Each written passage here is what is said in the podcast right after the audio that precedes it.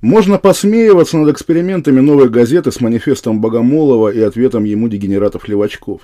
Можно искать подвох в лавировании Дмитрия Муратова между Кремлем, Ростехом и либеральной аудиторией. Можно не читать новую газету и не думать о ней. Да все, строго говоря, можно, но потом выходит Елена Милашина, и ты понимаешь, что вообще ничего не имеет значения. В России нет второго медиа и второго журналиста, который занимался бы чеченской темой так, как это делают Милашина и Новая. Упрека другим журналистам и изданиям здесь нет. Особый статус Новой в медийной экосистеме путинской России завоеван больше 20 лет назад, когда газета Муратова, скажем даже газета Муратова и Политковской, единственным из больших медиа отказалась следовать ястребиному контртеррористическому консенсусу и, пройдя через канцел-культуру начала нулевых, сумела выстоять, доказать свое право на существование и с новым коллегам, и Путину, и уже в наше время, когда чеченский терроризм обращен вовнутрь Чечни, одна новая и одна Милашина остаются для общества единственным бесперебойным и достоверным источником новостей о происходящем в Кадыровской Чечне. Статья Милашиной «Казнь после смерти», первая из проанонсированного цикла из трех публикаций, по своему качеству превосходит, вероятно, все предыдущие работы журналистки.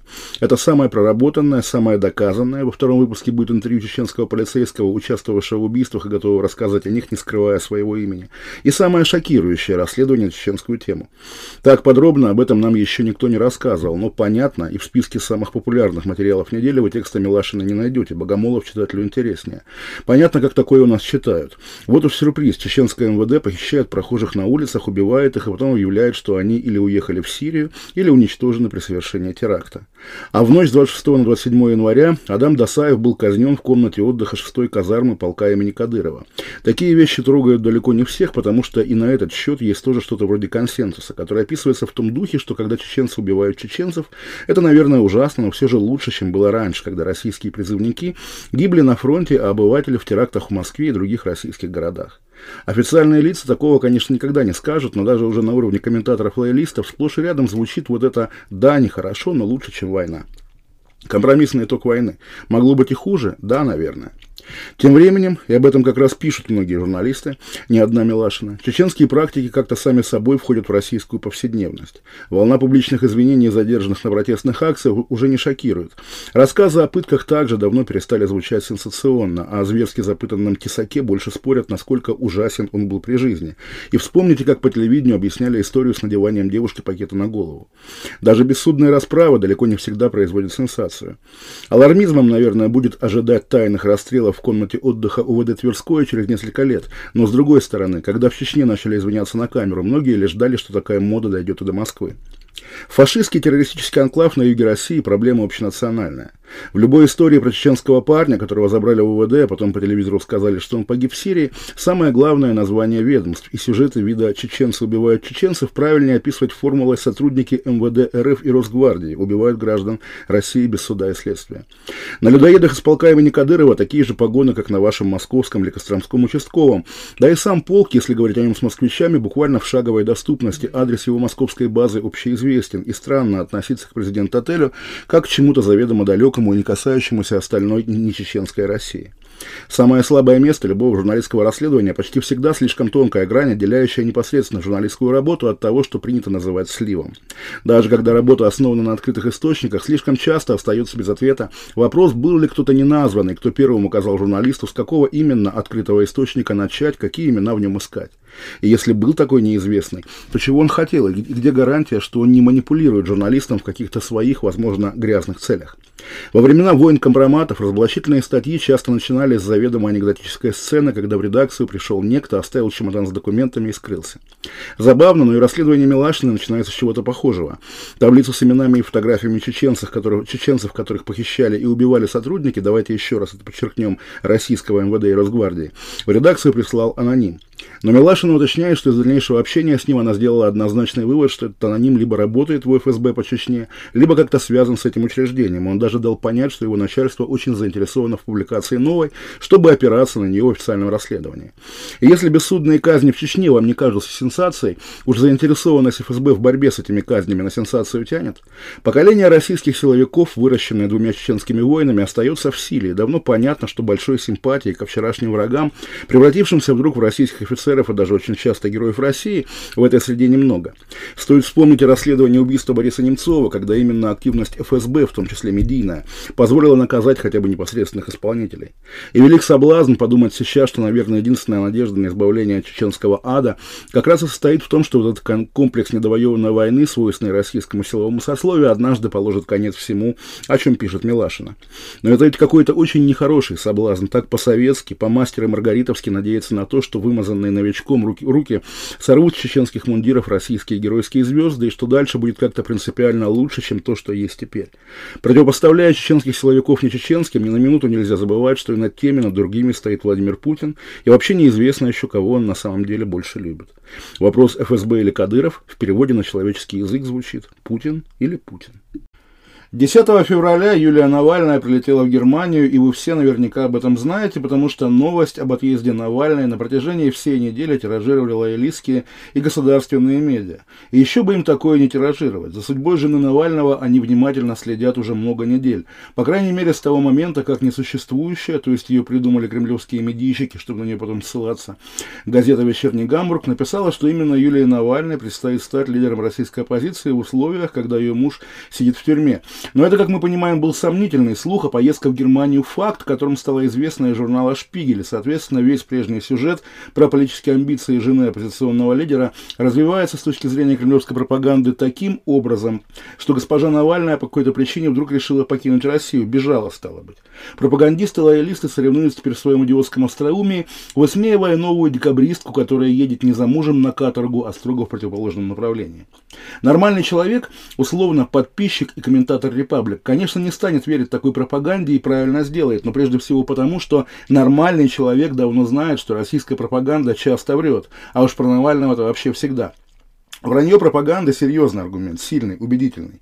Но стоит заметить, в этом случае он еще и единственный, и на это стоит обратить внимание. За почти неделю с момента шпигелевской новости ни сама Навальная, ни кто угодно из организации ее мужа вообще никак не прокомментировал ее немецкое путешествие. Казалось бы, скажи хоть что-нибудь и выбей важный козырь из рук пропаганды. Уехала, чтобы провести ряд встреч. Вернется на следующей неделе. Вернется через месяц. Необходима консультация с врачами, лечившими мужа. По личному делу, что угодно. Может быть, она вообще уже вернулась еще позавчера, но про это никто не написал. В итоге коллективный Илья Ремесло уже неделю кривляется про декабристку. Акция с фонариком фонариками на тему, между прочим, любви, побеждающий страх, проходит на фоне распускаемых пропагандой слухов об отъезде одного из субъектов этой любви, а Навальновскому аппарату нет до этого никакого дела. Не то чтобы нас как-то возмущала неповоротливость и неэффективность ФБК без Навального, но, по крайней мере, очередной выразительный штрих к портрету явления. Лояльная лидерам публика исходит с презумпции их правоты и того, что они знают, что делают. Здесь еще раз хочется подмигнуть подписчикам и комментаторам Репаблик. Ведь все так и есть, правда же? И любые неловкие ситуации подразумевают их игнорирование, тем более, что на выручку всегда придет коллективное ремесло, которое настолько отвратительно, что не может быть прав. То есть, на самом деле, у них, если не все, то очень многое и важное держится исключительно на коллективном ремесло. Интересный феномен. Именно стараниями кремлевской стороны организация, называющая целью своей деятельности борьбу с коррупцией, то есть, грубо говоря, укрепление государства, время от времени начинает выглядеть как суровое революционное подполье. Собственно, события всех этих шести месяцев, если вести отсчет со дня отравления Навального, описываются той же формулой. Авторами рекордного роста протестных настроений стали отравители, потом омские врачи, потом официальные лица, несшие некоторую пургу про берлинского пациента, потом ФСИН с повесткой, потом организаторы внуковско-шереметьевского позора, потом полицейщина, устроившая маленький Минск в Москве 23 и 31 января, потом организаторы суда по ветеранскому делу. Именно этим людям и институциям, и только им, мы обязаны тем, что общественно-политическая обстановка в стране в январе-феврале ощущалась как предреволюционная. В свою очередь смягчить ее и свести к привычному еще с 2012 года безвременью смогли прежде всего люди, сначала принявшие решение о прекращении митингов, а потом придумавшие акцию с фонариками. Показательное участие в ней Ксения Собчак, ведущая Первого канала и жена автора ругаемого всеми Неудугинского манифеста, не похожа на Навальнистку и ей, безусловно, не является. Поучаствовать в январских митингах, над которыми витала дух отчаяния и гнева, Ксении Собчак и в голову бы не пришло. А с фонариком на Патриаршии не смогла не выйти, не удержалась от соблазна заглянуть в пустые глаза прежних знакомых с Болотной. Злорадство тоже такое блюдо, которое лучше подавать холодным. Наверное, нормальным людям, которым, о которых мы здесь говорим, нет особенного дела до злорадства Ксении Собчак. Как нет им дела до подмигивания Дмитрия Медведева в Инстаграме. Протестная среда давно загерметизирована, давно дрейфуется в культурную сторону и, проходя по кремлевским накладным как оппозиция, в действительности является собой нормальную, даже, как видим, не очень политически активную часть общества собственной системой ценностей и политической мифологии, основанной, с одной стороны, на смутной уверенности в том, что Владимир Путин заслуживает свержения, а с другой на неотрефлексированном, но сидящем, вероятно, в каждом человеке этой среды, пониманием, понимание, что бенефициаром падения Путина сам этот человек не будет ни в каком случае. И если мечта о свержении действительно смутная, основанная на чем-то очень глубоком и эклектичном, не в последнюю очередь на остаточном советском менталитете с почтением к декабристам, народовольцам, большевикам, то невозможность отождествить себя с будущими победителями, чувства ежедневно подкрепляемые, вроде бы незамечаемыми, а на самом деле очень даже замечаемыми и рефлексируемыми эпизодами вроде немецкой поездки Юлии Навальной и протестных экспериментов Леонида Волкова. Государство понизило планку политического риска для обывателя, теперь в отличие от начала десятых, чтобы сесть или, скажем, лишиться лишиться работы, не обязательно даже выходить на митинг. Но, ведь, но он ведь и сам едва ли готов рисковать, и, откровенно говоря, он совершенно прав. Экзистенциальный тупик, в котором комфортно, кажется, он и служит одной из опор путинской стабильности, причем в сравнении с другими, изрядно потрепанными за последние десятилетия опорами, это самое крепкое. Второстепенно в наших условиях остается вопрос, причастно ли государство к построению нынешней оппозиционной вертикали во главе с Навальным, или же все сложилось само. Пусть само, так еще интереснее. Эти полгода дали нам возможность увидеть увидеть, как именно силами государства, а вовсе не оппонирующей стороны, протестная активность может регулироваться туда-сюда, от жесткого уличного противостояния до безобидных фонариков и свечек во дворах. Путина они не свергнут, но это ведь никому на самом деле и не нужно. «Стафайтесь!» – трогательный акцент полицейского мегафона под окном. «Что, Любаша, сдаемся?» Толстяк лет сорока в желтых шортах отошел от занавески. Усталая женщина того же возраста откинулась на, ски, на, на, на спинку кресла. «Да, Жора, скажи им, что мы все». Европейский край, населенный преимущественно этническими русскими. Средневековый замок, обстроенный с трех сторон советскими пятиэтажками и с восточной стороны, чтобы было видно с российского берега, большим новым торговым центром. Под окном сверкает полицейская мигалка. «Стафайтесь!» Выходят с поднятыми руками. Квартиру в пятиэтажке потом обнюхает полицейская собака. Ни оружия, ни взрывчатки, ни наркотиков, ничего. А инспектор Капо, полиция безопасности, местная КГБ, женщина за 50 с короткой стрижкой и в очках, на первом допросе уже безо всякого акцента спросит. Любовь Эдуардовна, зачем? И Любовь Эдуардовна не найдется с ответом не потому, что она что-то скрывает, а потому, что она сама не знает, зачем. И когда Рейкогу парламент станет обсуждать экстрадицию, и арестованных приведут на слушание, уж по ту сторону границы замрут взволнованно, и дождь по договоренности с местным телевидением устроит трансляцию, но ничего сенсационного не будет. «Вы чего хотели?» – спросит через переводчика председатель комиссии. Та же усталая блондинка ответит. «Прекрасная Россия будущего, сначала тут, потом везде», и заплачет и станет жаловаться на пытки. Их выдадут России, конечно. Лай фсиновских овчарок на перроне, этап, суд по мере пресечения прямо там, в мордовском городке с каким-то идиотским названием, клетка, и писатель Быков в зале суда специально приехал из Москвы, поседевший, похудевший, но такой же, каким его помним мы, люди 2021 года. Он потом напишет стихи, еще в радиопередаче «Один», подробно расскажет о своих впечатлениях, но до главного не додумается или додумается, но побоится сказать.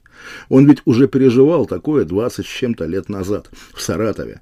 Но теперь он гонит от себя прочь все совпадения. Нет, это другой суд, другая река, другой шашлык на берегу. Он не хочет сознаваться, что он уже видел это. А зря. Ведь это могло бы быть разгадкой, потому что когда та иностранная следовательница спрашивала, и можно было бы ответить, что да, я не знаю, что занесло на свой городок с пятиэтажками и замком, но мы не могли не оказаться здесь, потому что... Вы записываете? Ему тогда не было и 50. Харьковский неформал, московский подпольный поэт. Уехал когда-то в Америку, потом во Францию, имел вроде бы успех, первая опубликованная подборка стихов с напечатанным напутствием Бродского, добродушное упоминание у Довлатова, скандальная повесть, переведенная на все языки. Но когда его товарищи по эмиграции взялись воспевать нашего великого президента Рейгана, а потом потянулись назад в совок, пытаясь кто посмелее встроиться вторым эшелоном в модные перестройщики, он купил на блошином рынке советскую офицерскую шинель, чтобы бы эпатажно гулять в ней по Парижу. А потом, когда советская пресса добралась до него, стал также, наверное, эпатажно объяснять ей, что вы, дураки, рушите нашу великую родину, и Сталина на вас нет. Увлекся, вернулся, пел по телевизору «Красная армия всех сильнее», когда положено было петь про поручика Голицына. Современники посмеивались, отмахивались, мол, богема. Наверное, да, богема, низший класс в сравнении с номенклатурой как таковой и номенклатурная интеллигенция в частности.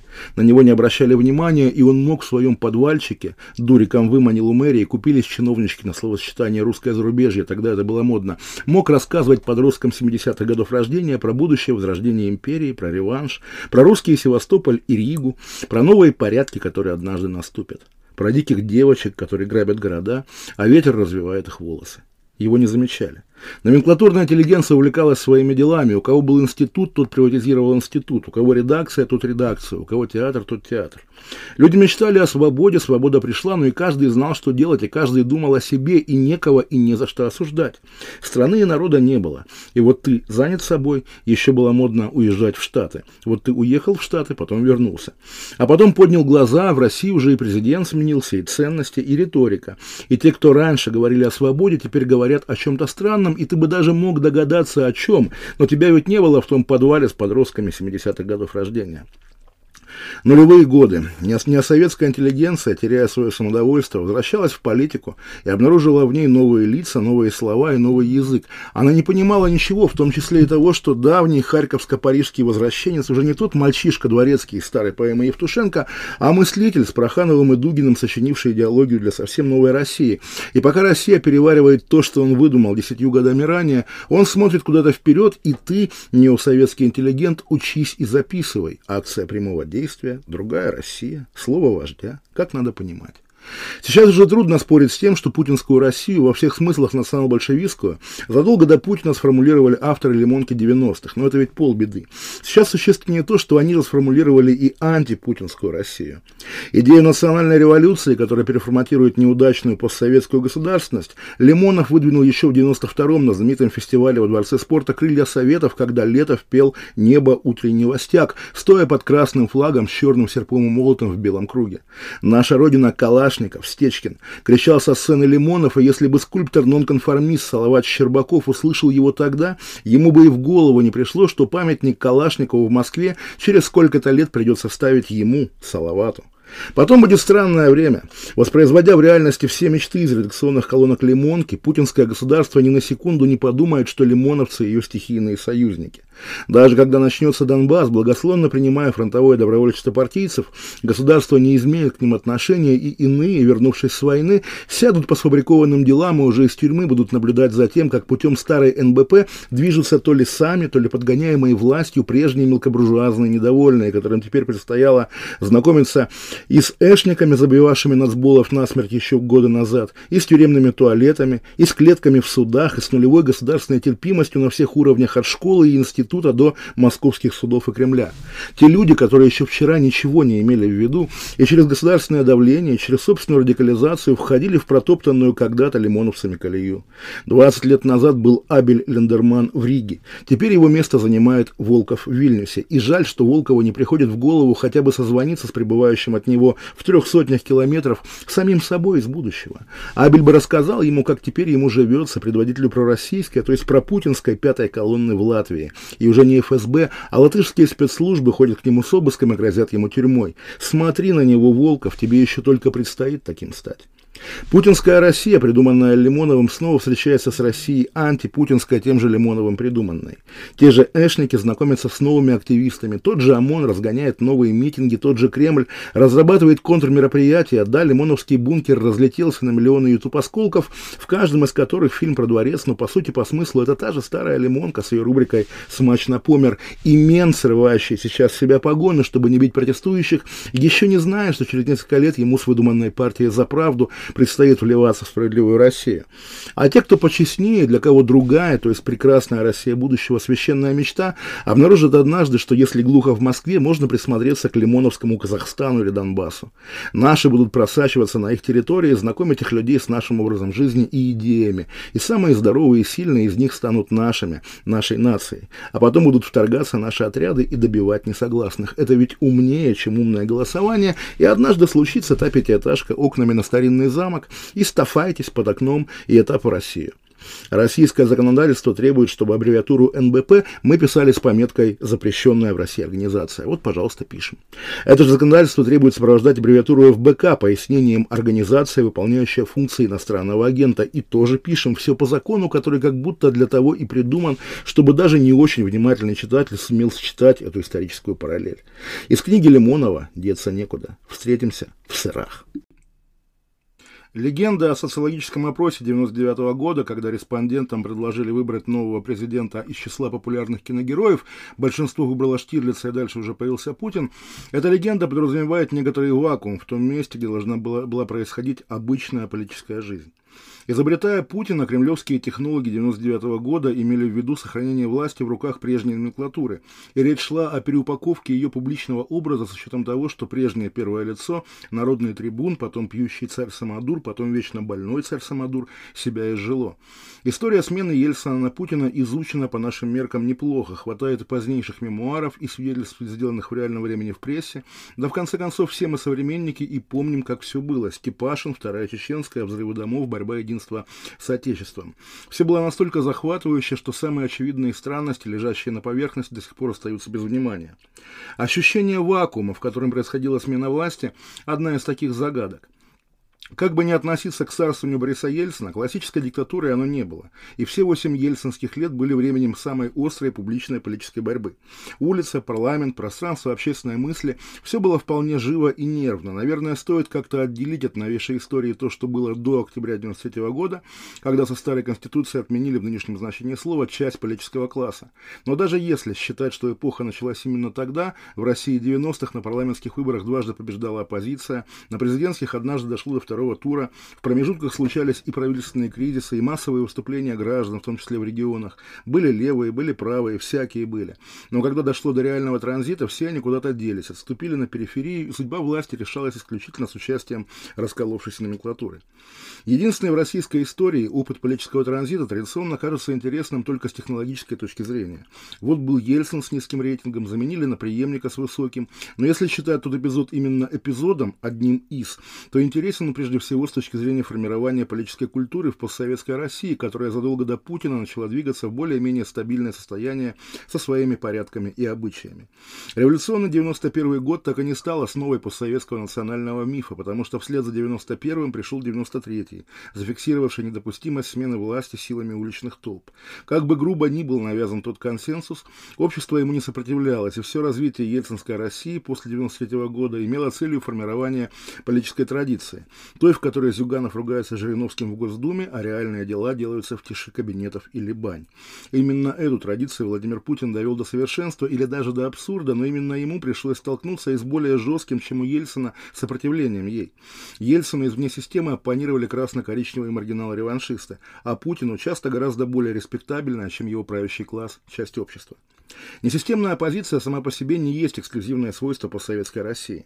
Едва ли не каждая западная страна и практически весь третий мир в 20 веке через это проходили, когда в парламенте заседают одни, а в подполье или на площадях выступают другие, иногда не менее популярные, обычно компартии или какие-нибудь национально-освободительные фронты. Несистемная оппозиция первых ельцинских лет, анпиловские бабушки, советские реваншисты и робкие, время скинхедов еще не пришло, националисты, и, вероятно, именно идеологическая окрашенность позволяла позволяла тогдашним элитам относиться к этой оппозиции очень спокойно. Конкретно Виктор Анпилов был в начале 80-х корреспондентом советского телевидения в Латинской Америке. Лево-правый альянс, лишенный политического представительства, это было очень по-латиноамерикански, вечная и не очень серьезная угроза, которой можно пренебречь. А по мере выстраивания уже новой политической системы с КПРФ в роли ключевого элемента, Несистемная оппозиция уходила совсем в маргинальность, практически исчезая как серьезный политический фактор. При Путине, как мы понимаем, несистемными стали совсем другие силы, и одной из реальных загадок путинской 20-летки стоит назвать вот эту. Насколько осознанной и продуманной стратегией было вытеснение туда, где раньше прозябали лево-правые радикалы, той части политического спектра, которая в 90-е была чуть ли не мейнстримом. Очевидно, поворотной точкой здесь была думская кампания 2003 года, в которой Кремль публично, через созданную им родину, оппонировал КПРФ и очень в этом преуспел. А как бы побочным следствием искусственного противостояния стала совместная неудача СПС и Яблоко, которые не прошли в Госдуму тогда и никогда больше, а прошло уже почти более 20 лет, ни одна либеральная или демократическая сила в Госдуму не попадала. Считать это чистым невезением партии 90-х нельзя. Кремль не раз демонстрировал, что готов подыгрывать системным партиям, уступать им округа и, если речь идет о губернаторах, регионы. Если бы в путинской Госдуме в заднем ряду заседали, ну скажем, Борис Немцов с несколькими соратниками или тот же Явлинский в компании условного Евгения Бунимовича, знакового яблочника, украшавшего много лет Лужковскую Мосгордуму, система была бы только устойчивее, а недовольных за пределами системы ждала бы в лучшем случае Валерия Новодворская. Можно предположить, что нулевая кремлевская терпимость по отношению к яблоку и даже про путинскому некогда СПС в 2003 году была связана с разворачивавшимся тогда же делом ЮКОСа. О Ходорковском говорили, что реальная его вина заключалась в том, что он скупал Госдуму. И обе либеральные партии в той обстановке могли восприниматься Кремлем как участники того во многом выдуманного заговора. Но какими бы ни были ситуативные основания для избавления этих партий, реальным и очень серьезным последствием 2003 года стало лишение политического представительства заметной части общества, возможно, не очень массовой, но при этом наиболее успешно пережившей 90-е, будь то бизнес, медиа или просто интеллигенция, вписавшаяся в рынок. Эти люди вдруг оказались в положении анпиловских старушек начала 90-х, и такое превращение можно назвать и абсурдным, и несправедливым. Ни вины перед новой властью за ними не было, ни угрозы ей они не несли. И, возможно, недоразумение 2003 года вскоре и разрешилось бы, но тут случился первый Майдан на Украине. И в системе страхов Кремля реваншисты из 90-х заняли место уже революционной угрозы и пятой колонны, если считать, как считал Кремль, уличную политику сферы интересов Запада и беглых олигархов. К последним российская пропаганда и официальная э, и официальные лица в начале нулевых относились очень серьезно, в том числе обращая внимание на роль Бориса Березовского в украинских событиях 2004 года и преувеличивая ее. И еще как фактор существовал Невзлин, во многом выдуманный юкосовский демиург, готовый из-за границы тратить огромные деньги на российскую оппозицию. Вероятно, именно с тех пор невозвращение либералов из маргинальности стало принципиальной позицией Кремля. Причем, чем, чем больше времени проходило, тем менее понятно было, о ком идет речь. Те две партии, Каспаровские коалиции типа Комитета 2008, политические эксперименты Михаила Касьянова, движения, в которых участвовал Борис Немцов, интуитивно понятно, о какой политической силе идет речь.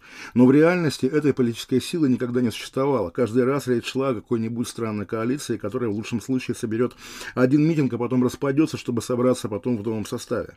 Сейчас, последние лет семь, когда эта политическая сила ассоциируется с Алексеем Навальным, описывать ее стало проще, но даже в нынешнем виде, когда все лидеры работают в ФБК, с точки зрения не только Кремля, но и самой политической истории постсоветской России, это та же сила, которая проиграла в 2003 году, которая выводила людей на Болотную, Триумфальную и на марше несогласных.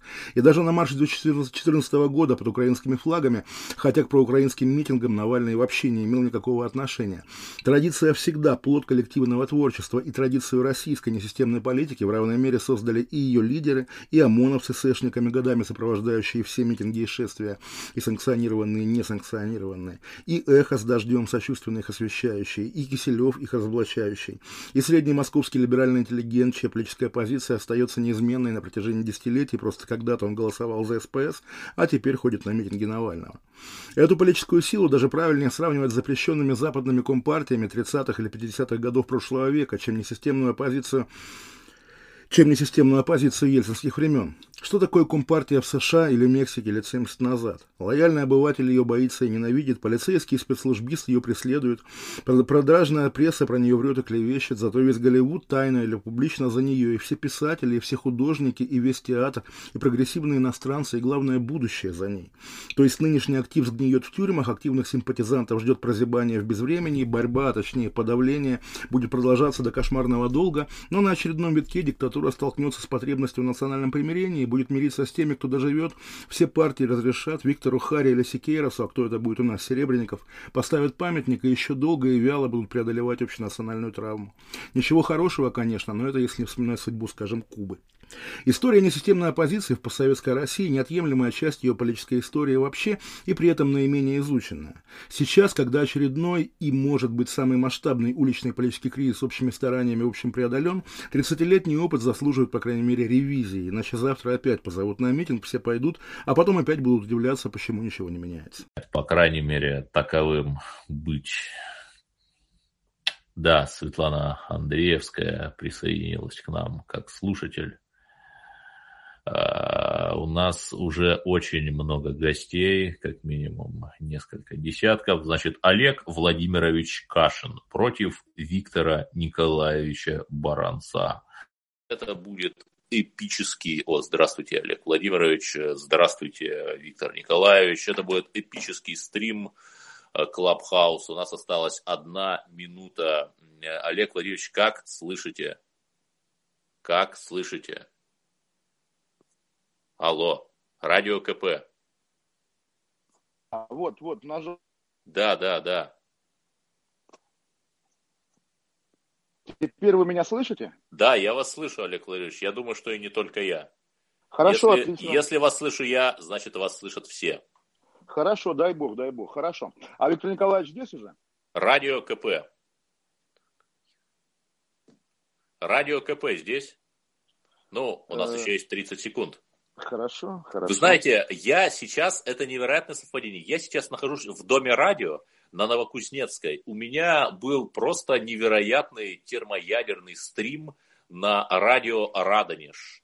И Боже. это просто нечто. Там можно обсуждать такие темы, которые нельзя обсуждать нигде. И потом мне дают газету, э, которая тоже называется «Радонеж» на прощание. Я открываю ее последнюю страницу, и там беседа с отцом Дмитрием Смирновым, интервью. Я говорю, но он же умер. И мне говорят, ну в архивах много осталось очень бесед с ним, вот мы их потихоньку публикуем. Э, Все это невероятно интересно. Это как бы вот некий такой мир, который существует параллельно нашему ТикТоку, Клабхаузу, Телеграму и далее, и далее. А, да, хорошо. Просто я волнуюсь в том смысле, что где наш баронец, потому что Э, вас-то я, Эдвард, знаю, по крайней мере, и мы с вами разговариваем каждый день. А Баранца да. я один раз мы с ним соприкасались или Смотрите, два. я объясню, что Виктор э, Николаевич Баранец – это человек, который отстаивает традиционные ценности. Он был доверенным лицом Путина. Он отважно сражался с Ксенией Собчак – когда они дебатировали на тему того, Россия все-таки в Донбассе является агрессором или защитником русских. И я надеюсь, что буквально через несколько минут полковник Баранец к нам присоединится. Если я ничего не путаю, то он может вам рассказать, что как глубинное государство из числа русских патриотов и офицеров помешало Ельцину сдать Курилы Японии в 92 э, году. Ну, у меня есть другая теория на этот счет, если помните про Бориса Немцова, который встал перед Ельцином на колени. Но мне как раз интересно, а Виктор Баранец тогда служил, актуально служил, действующим офицером, был в Генштабе, да, в Арбатском военном округе. Да-да. А, просто я, я плохо знаю биографию, наверное, будет повод ее спросить. А были ли у него какие-то реальные боевые так сказать, заслуги, где он был? Афганистан, там что-нибудь еще, по возрасту уже положено. Я думаю, что когда у нас нет э, какой-то войны, то значит, что людей должны быть какие-то боевые заслуги. Понимаете, меня, мне не мешает любить родину, тот факт, что я, например, нигде не воевал и даже страшно сказать не служил в армии. Поэтому я предполагаю так э, некоторую язвительность, которую вы вкладывали в этот вопрос. И вот заранее хочу такое противоядие. Да не, не, Эдвард, не бойтесь, на самом деле я не планирую там, не знаю, обижать э, пожилого человека. Нет, Тем нет, не менее, никто, он, я думаю, нас... он, он нас с вами еще обидит. Он такой, он нам фору он, даст еще. У нас в России министр обороны не служил, поэтому здесь все нормально. А, вот. Э, так, и сколько времени займет наша беседа, потому ну, что... Ну, я, давайте как пойдет. Мы же новички, понимаете? Новички. Да. Это мой первый выход э, в этот самый. О, ваш первый выход в свет, можно да. сказать, первый бал Наташи Ростовой. То Что есть давайте я, я даже наз, назову это выдающееся имя, оно интересно. И вот Артем Беседин, э, мой товарищ э, родом из Краснодара, знает эту девушку. Ани Асланян меня пригласила в Clubhouse, Ани Асланян пригласила меня в Clubhouse, когда он еще не был, не был на хайпе. Я зарегистрировался, посмотрел, какая-то дурацкая ерунда и им не пользовался. Эта девушка такая нашистка из Краснодара, которая сумела, как многие нашисты, ну, собственно, кому я рассказываю, да, сумела, как многие нашисты, найти себя в постселигерской реальности и теперь она в, имеет репутацию в среде, так сказать, дедов так, и совбеза, э, наверное. Подождите, да. э, Виктор Николаевич, вы нас Виктор слышите? Николаевич. Виктор Николаевич.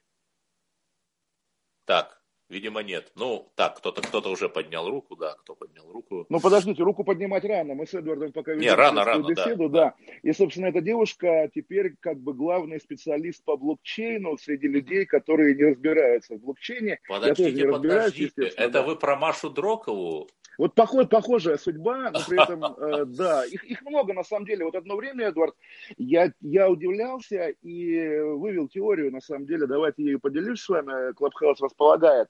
А, регулярно читаешь там в начале десятых уже, да, в журналах типа «Секрет фирмы» какие-то статьи о молодых успешных бизнесменах, которые mm-hmm. создают уникальные стартапы по каким-то совершенно невероятным темам. Я помню там магазин пейнтбольных ружей или там оборудование для рыбалки, что-нибудь такое вообще отвлеченное. И как начался ваш, ваш бизнес? Или кот а на прокат, понимаете? Ну, что угодно, да. А как начался ваш бизнес? Да. А вот мы с Васей, моим партнером, да, познакомились на Селигере и, соответственно, потом нашли откуда-то деньги и так далее. И вот когда говорили про... Э, а, Animal, Animal, так, кто поднял? Animal, Animal Росомаха, это Animal Баранец. это наш главный редактор, да. главный редактор, да, поэтому, наверное, можно дать ему слово. Да, Animal Росомаха. Да, пожалуйста. Добавил. А, добавил, окей, хорошо. Я а, добавил его. Да, просто меня, меня вообще... Алло, это Баранец. Здравствуйте, Ой, здравствуйте друзья. Да, здравствуйте. Друзья, э, Виктор Николаевич, здравствуйте. Давайте я сразу обозначу формат нашего общения. Я хотел бы, чтобы это были дебаты, чтобы это были честные и такие откровенные дебаты на тему того, о чем мы обсуждаем, говорим с Кашиным каждый эфир. Какая национальная политика э, в, на внешнем фронте нужна России? Или мы должны себя вести как осажденная крепость, и транслировать э, соответствующую повестку, или вот мы должны дружить со всем миром и открыться навстречу Западу и другим частям света. Согласны ли вы с такой постановкой вопроса, господа? Э, слушайте, Эдуард, ну все-таки давайте как-то деликатно начнем беседу, потому что, Виктор Николаевич, вы слышите, да? Да, я слушаю. А просто мы начали обсуждать вашу биографию. То есть мы дошли до того, что вы в 90-е в Генштабе работали, служили и, соответственно, мешали Борису Николаевичу разрушать Россию. А до этого вы кем были? Какая у вас биография? Вы участвовали в боевых действиях, не в смысле, что я пытаюсь упрекнуть вас, что вы не воевали, у нас и Шойгу не служил, да, но тем не менее просто интересно, вот что вы делали в 70-е, вы, сколько вам лет было, то есть, чтобы мы понимали, с кем, с кем говорим, я слабо знаю вашу судьбу, вашу биографию, поэтому интересно, сейчас же модно ветераны, да, ветераны, поэтому... Хорошо, я, э, я докладываю, хотя бы я э, меньше всего хотелся бы копаться в собственной Э, биографии, но э, я удовлетворю вашу просьбу. В армии Спасибо, она долгая. Значит, в армию я попал в 1955 году. Я был курсантом учебного танкового полка. Там в танковом полку много писал в дивизионку. Да я еще с пятого класса писал в районку и так далее. И там приехал выпускник, в полк приехал выпускник э, Львовского высшего военно-политического училища, который мне впервые открыл глаза, что есть факультет военной журналистики во Львове. Куда я поступил? Поступил я э, в 66-м, закончил в 70 но поскольку э, у меня не было, я был инвалидом, поскольку у меня не было мохнатой руки ни в Генштабе, ни в Министерстве обороны, нигде не было, меня, конечно, отправили на Дальний Восток. Я попал в маленький гарнизон, танковую дивизию, Белогорск, где тоже в дивизионке продолжал работать. Вообще, там, моя кстати, как раз конфликт на острове Даманский был. Военная, э, вся моя служба связана преимущественно с газетой, журналом или с информационными процессами. Дальше я служил в Хабаровске, в окружной газете, мотался по гарнизонам, по всему Дальнему Востоку. Слушайте, Виктор Николаевич, мотался... а у нас же вся комсомолка, она из Хабаровска, руководство. Вы соприкасались с ними тогда или нет? Кто, кто, кто? Цумгоркин тот же самый. Ну, нет, к великому сожалению, нет, нет. Я, mm-hmm. к велик, я знаю, откуда Владимир Николаевич, я не соприкасался. И вот после того, как я служил в окружной газете, открылось редакторское, опять-таки, отделение в Московской академии, военно-политической академии, которое я закончил. И поскольку у меня были высокие оценки, можно было выбирать направление. Я выбрал Германию. Выбрал ту страну, где отец мой закончил войну. Прослужив там пять лет, я повернулся в Москву, опять-таки, в журнал «Коммунист вооруженных сил». А в Германии вы не в Дрездене были? Нет, я служил, опять-таки, в групповой газете. Моя вся жизнь связана с журналистикой. А вот, Виктор Николаевич, смотрите, вот, может быть... Подождите, Олег, я да, отвечу, ага, Олег. Да, да, пожалуйста, Когда я служил в журнале «Коммунист вооруженных сил», я был направлен в Афганистан. Я был направлен в Афганистан в самое пекло боев. Естественно, это был 80 шестой год, где я впервые в качестве военного репортера принимал участие вместе с солдатами, ходил на боевые, но не прятался по штабам и водку в подвале или спирт не пил. После этого, Олег, раз уж вы терпеливо слушаете меня, я стал проработал ну, немало лет в журнале «Коммунист вооруженных сил», я стал референтом начальника главного военно-политического управления. Но проработал я там всего лишь три месяца. После этого с генеральской должности я был выброшен на майорскую. После этого я несколько месяцев не получал зарплату. После этого меня... Погодите, а кто был начальник тогда? Шляга, да? Шляга был? Шляга, да. После Шляга, этого да. меня, меня внесли в одной уважаемой газете, опубликовали список офицеров главного политического управления, которые подлежат расстрелу. Я по великой случайности под расстрел не попал, но в списке в этом был. После этого я остался без работы. Нас сейчас слушают 137 человек. Это колоссально. Да, да. Продолжайте. Да, Олег, я все-таки, вы меня просили, я должен свой... Да, да, да, да, да, да, да, конечно. Олег, говорите. после этого я был выброшен из Лапуры, со мной не знали, что делать. Я несколько месяцев, Олег, несколько месяцев я не, не получал денежное удовольствие. Жил на шее у жены, преподав... скромной преподавательницы. После этого, как вот стала решаться моя дальнейшая судьба, э, зашел один генерал, куратор мой, зашел к маршалу авиации Шапошникову, которые сказали, что вот есть такой полковник Баранец, куда его устраивать. Он говорит, принесите биографию. А, он политработник, коммунист, отправьте его в правду коммунистическую правду, ну, центральный орган э, Центрального комитета. Да, да, и, и завершается. Э, э, вот там я, Олег, вот там я, Олег, правде проработал. Потом написал правде статью, которая называлась «Ракетный щит или крышка гроба».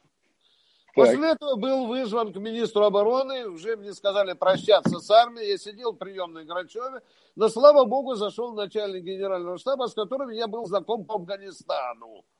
И он сказал, я выйду, что ж ты, Виктор, получаешь из наших рук денежное довольствие, а такие бяки пишешь на родную а, армию. Как же ты можешь? Как у тебя с совестью, полковник? Я говорю, скажите, где я написал неправду. По-моему, у меня тут совестью все нормально. И вот так, с таким вывертом судьбы, я вдруг в тот же день оказался не пенсионером, Олег, а я оказался в группе референтов министра обороны, где и прошел путь до начальника управления информацией, тире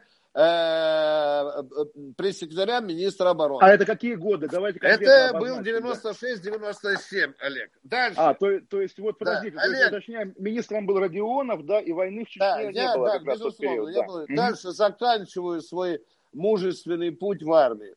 Так. Однажды меня вызвал Родионов и показал справку о том, как финансируется армия. Игорь Николаевич Родионов. Какую справку я увидел? Э, Федеральная служба безопасности финансирования 85%, МВД 75%, армия 15%. Ну еще бы. Еще бы. Э, Игорь Николаевич Родионов сказал, давайте созывайте пресс-конференцию, я буду говорить Кремлю все, что я думаю. Я сказал, Игорь Николаевич, вы еще армии пригодитесь, позвольте я подставлю свою тощую грудь э, под эти пулеметы. Э, он разрешил, я выступил, назвал это откровенно в эфире перед всей страной дискриминацией армии, после чего мы получили возмущенное письмо из Кремля.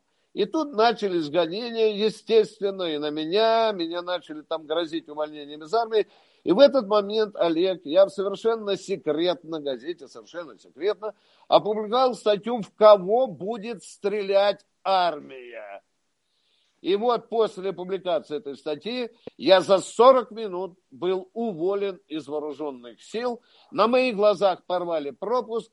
и выбросили из армии. Я два года, как мог, подрабатывал мелким репортером, носил заметки по газетам, пока меня правда, э, родная комсомольская правда не пригласила меня э, э, к себе работать, где я и работаю с 98 -го года, где я побывал и, и на чеченской, и, скажем так, и на первой, и на второй чеченской.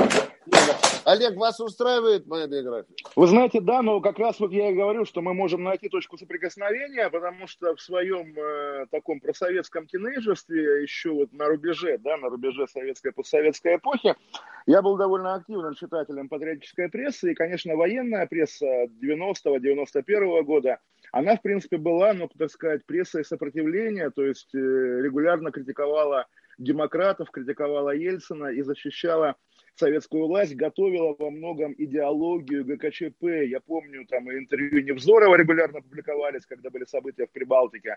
И газета «За Родину» как раз рижская военная. А, наверняка вы друзья, помните. давайте все-таки уже перейдем к дискуссионной ну, подожди, части. Эдвард, под, можно я произнесу крат, краткий вопрос еще? Да? Э, да. У нас же да, время располагает, мы не ограничены эфиром радийным. Так вот, и, в принципе, вот мне интересно, да, тогда, когда, ну, собственно, все рушилось, вы себя ощущали кем? Оппозиционером или державником, Виктор Николаевич? В том смысле, что когда сама власть по сути, разрушает державу. Вот военному каково тогда? Я вот отвечаю. Олег, спасибо за вопрос. Спасибо за вопрос. Я отвечаю, положа руку на печень, говорю, я чувствовал себя врагом ельцинской власти. Почему я своим первым абзацем и написал, что я настолько зол на унижающую армию Ельцина, что я уже подумал, как из гранатомета или из автомата бабахнуть из своего генштабовского кабинета. Олег, заканчиваю свой спич. Кем да, пожалуйста, чувств... да. Ага. Я чувствовал тем, Олег, что однажды нам приказали приходить в генштабе Минобороны не в военной форме.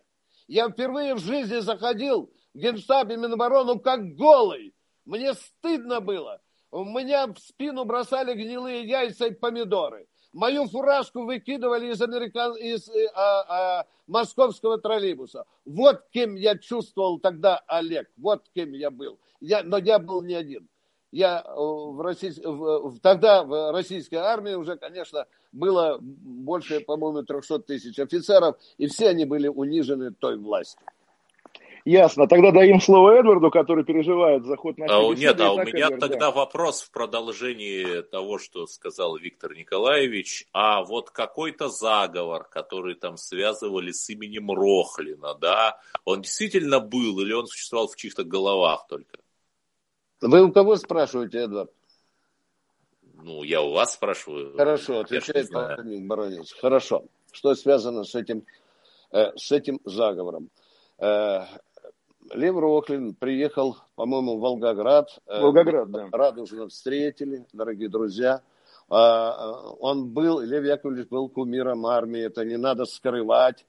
Особенно он стал кумиром армии после того, э, как э, Ельцин достаточно резко отозвался о нем и сказал, что мы сметем Рохлиных. И тогда Рохлин сказал, да вы на меня на колени поставите, но никогда не сметете. Да, Лев Яковлевич возглавлял, в общем-то, скажем так, оппозиционно настроенных офицеров, но они не были оформлены ни в какую организацию.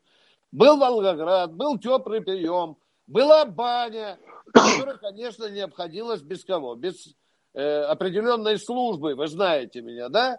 Офицеры разгорячились, давайте выгоняйте БТРы, пойдем сейчас на Москву, за нами вся армия пойдет. Ну, вы можете догадаться, что э, все это через 10 минут уже было известно и на Лубянке, и в Кремле, и, и в Минобороны.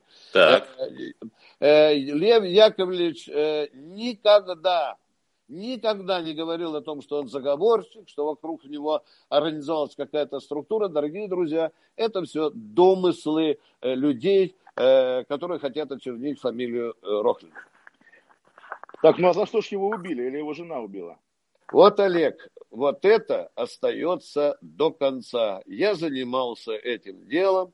Я, Олег, написал об этом книге. Меня насторожило только одно, что в материалах дела вдруг была обнаружена засидка на дереве, которое находилось неподалеку от дачи э, от дачи... Э, Подождите, а засидка это что такое?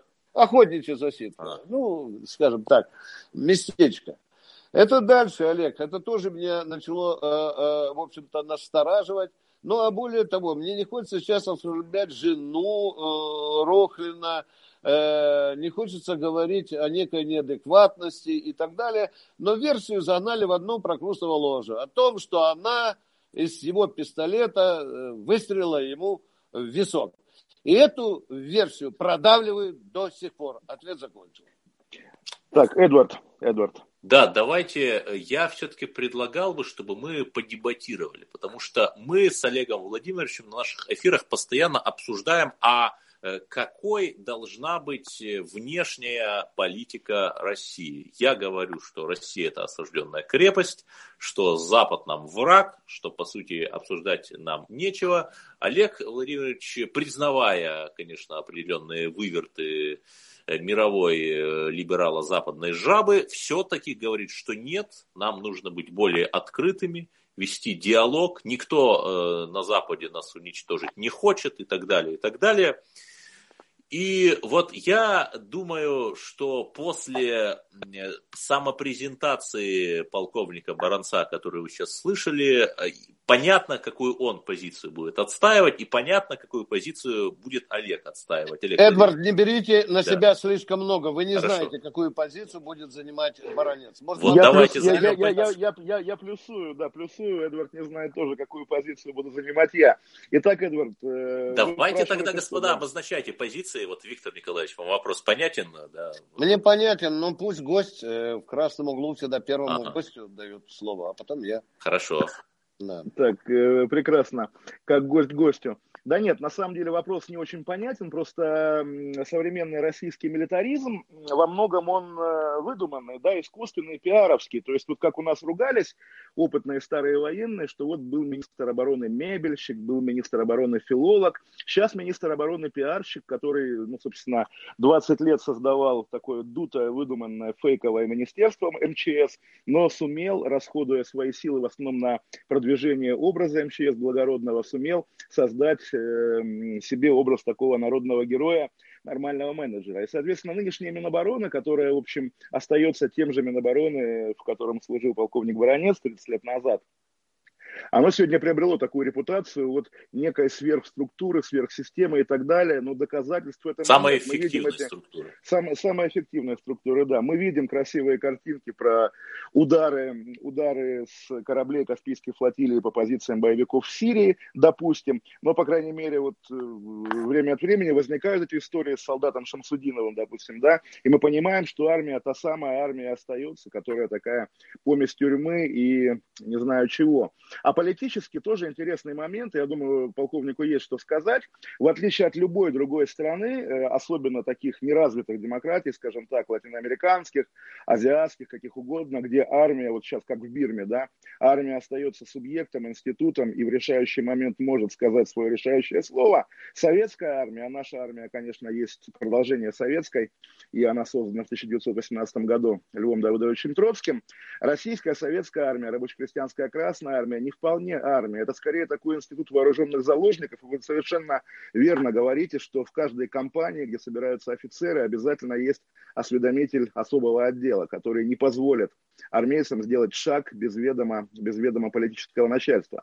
Поэтому, собственно, армия лишена субъектности всегда на протяжении последних ста лет. И, соответственно, только имидж, во многом выдуманный, во многом фейковый, остается поводом разговоров о ней. Поэтому я не понял вопроса Эдварда, что мы имеем в виду, что военная мощь России может растоптать все человечество. Ну, наверное, может. Другое дело, что это никак не связано ни с военной мощью, ни с самой армией. Нет, вопрос, что... Э, вопрос очень да. простой. Надо ли нам продолжать вот эту конфронтацию с Западом или как-то идти на уступки? Ну, значит, надо, не надо, всегда такие вещи волнами идут. Мы с вами вчера буквально, Эдвард, разговаривали о мрачной эпохе позднего сталинизма, когда конфронтация с Западом была основой народного бытия. То есть в любом бытовом даже разговоре возникал образ поджигателей войны, которые не позволяют нам привольно, спокойно жить. А потом вдруг оказывается фестиваль молодежи и студентов, открытость, и Никита Сергеевич разрезает на металл. Виктор старые, Николаевич. Старые боевые крейсера, да. Хорошо. Я сейчас скажу о том, с чем я категорически не согласен, но у вас два аспекта. Значит, внешняя политика России, чего мы должны опасаться и так далее. Какой должна быть внешняя политика России? Отвечаю, она должна быть адекватной. Адекватной тем военным угрозам, которые мы наблюдаем э, по периметру наших границ. Наверное, в Польше, там, в Германии, в Прибалтике НАТО не строит мыловаренные заводы или пивные заводы.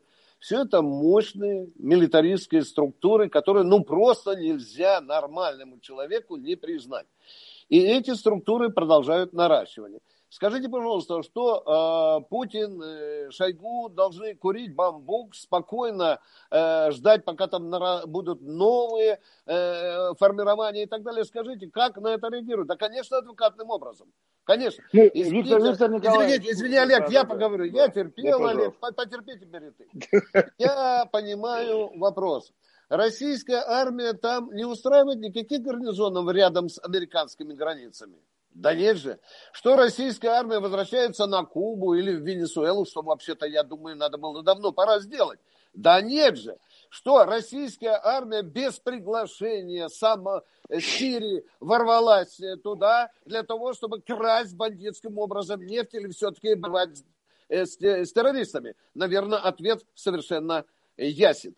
Дорогие друзья, я еще могу в одном аспекте согласиться о том, что Запад умышленно раздувает этот маразматический жупел российской военной угрозы и морочит мозги Европы и миру тем, что скоро э, воздушно-десантная дивизия во главе Шойгу приземлится на голову там э, в Риге Рижанам, Вильнюсам или Варшавянам. Мы эту ложь прекрасно знаем, потому что она служит для оправдания существования НАТО. Иначе бы тогда э, блок зачем он существовал? Внимание!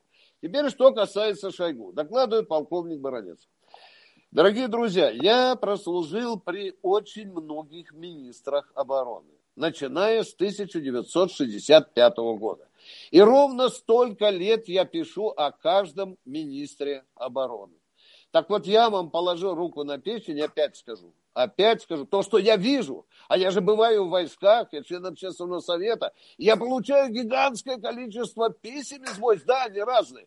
Так вот, я вам хочу сказать, мне не хватит и 4 часа здесь на радио, чтобы перечислить что-то реально сделанное при Шойгу и его команде. Никогда не... Шойгу не любит, когда ему все заслуги приписывают. Он и мне несколько раз по носу щелкнул.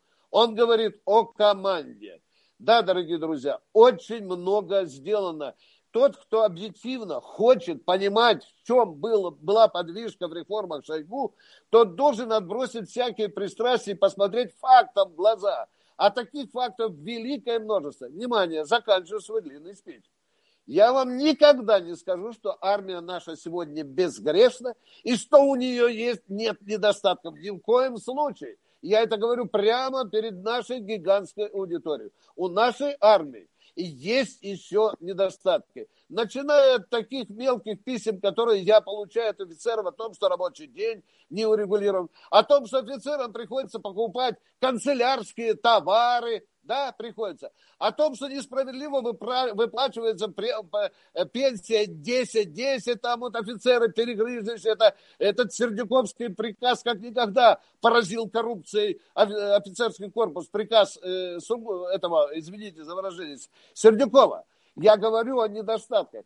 Олег говорит, что э, Шойгу, если я понимаю, он больше похож не настоящего военно-политического руководителя на шоумена. Дорогие друзья, я с этим категорически не согласен. Вы знаете, когда после Сердюкова в армии начались радикальные перемены, сразу либералы завыли, что он шоумен, что он показушник и так далее. Но тогда поедьте, пожалуйста, в армию, где вас ткнут носом в новые причалы, в новые ракеты, в новые самолеты, в новые дома и так далее. И все скажут, что это было, это было э, сделано при Шойгу, дорогие друзья. А это уже не ля-ля, это, это уже не шоу. Знаешь, если, если бы Шойгу был шоуменом, то всего этого бы не было, дорогие друзья. Вот почему я говорю, надо осторожнее оценивать фигуру Сергея Куджугевича Шойгу. Осторожнее оценивать. Не надо сюда притаскивать его МЧС. Да, МЧС был э, до Шойгу, это была колхоз 40 лет без урожая.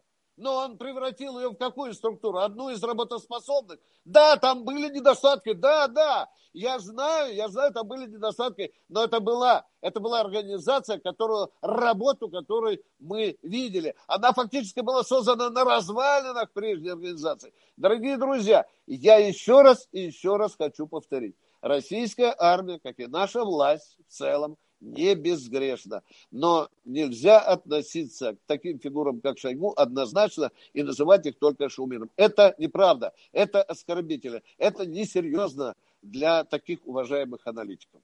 А, Эдвард, секунду, секунду, не вступайте с новым вопросом. Действительно, есть, есть что сказать, в том смысле, что на самом деле, может быть, я не прав, конечно, но принцип журналистики, о, котором мы с Эдвардом регулярно также спорим, состоит в том, чтобы не быть пиар-отделом, опять-таки, вот тех людей, о которых вы пишете. То есть вот вы посвятили, там, Виктор Николаевич, последние 10 минут такому, ну, в общем, безудержному восхвалению военного начальства. На самом деле, вот Шойгу, с кем его сравнить из министров обороны за все наши сто лет советских, да, конечно, только Ворошилов, который как бы был объектом, субъектом, вернее, отдельного Которого культа. ненавидели, отдель... генералитет которого... А не, не, не, не, да. не, не важно, понимаете, народ пел песни о Ворошилове, народ заставляли петь песни Это о Ворошилове. Это пропаганда, как вы говорите. Дорогой мой, так, попросите Виктор Николаевич, а можно вот я, я, вас, я вас не перебивал, да? Безудержное да. восхваление начальства таким вот образом. И, наверное, ну, у начальства есть там люди, которые так его восхваляют, подчиненные, а миссия же прессы, как мне кажется, том, чтобы обращать внимание и общество, и тех, о ком напишет, обращать внимание на недостатки. Так-то Шойгу э, и без, без вас, наверное, знает, какой он прекрасный. Но это такая ремарка именно про журналистику. Может быть, опять-таки, я не прав, может быть, у военной журналистики Олег, можно я другие. отвечу, Олег? Спасибо. Ну, Спасибо, Олег, да, я да, подождите, ну, слушайте, подождите, я еще скажу про первую часть вашего выступления, потом, пожалуйста, отвечайте. Значит, что касается вот э, того, с чего вы начали, да, большой западной угрозы, на самом деле напрасно вы так лихо говорите, что без России НАТО лишено смысла существования. У нас путинские 20 лет долгий период исторический, и было время, когда Буш заглянул в глаза Путина, увидел там душу, и, в общем, как-то криво-косо, но дружили и взаимодействовали, и пресловутая база в Ульяновске и так далее. И что касается именно риторики, что касается целеполагания существования НАТО. База в Ульяновске главный... перевалочный пункт, Олег, будьте Да, э, перевалочный пункт, да. А главным упором, да, риторическим, пропагандистским, натовским была, конечно, борьба с исламским терроризмом и как-то обходились без преодоления угрозы России. То есть даже если помните, когда зашла речь о размещении баз ПРО в Восточной Европе, также американская сторона говорила, что эти базы ПРО, что это противоракетная оборона, направлена на защиту Европы от исламского терроризма. То есть в этом смысле понятно, и мы можем даже вспомнить раннего Владимира Путина, который... Нет, от Ирана они говорили, от ракет средних. От, от, от Ирана, да. Ну, Иран тоже исламский, как бы, и почти терроризм, да, с их точки зрения.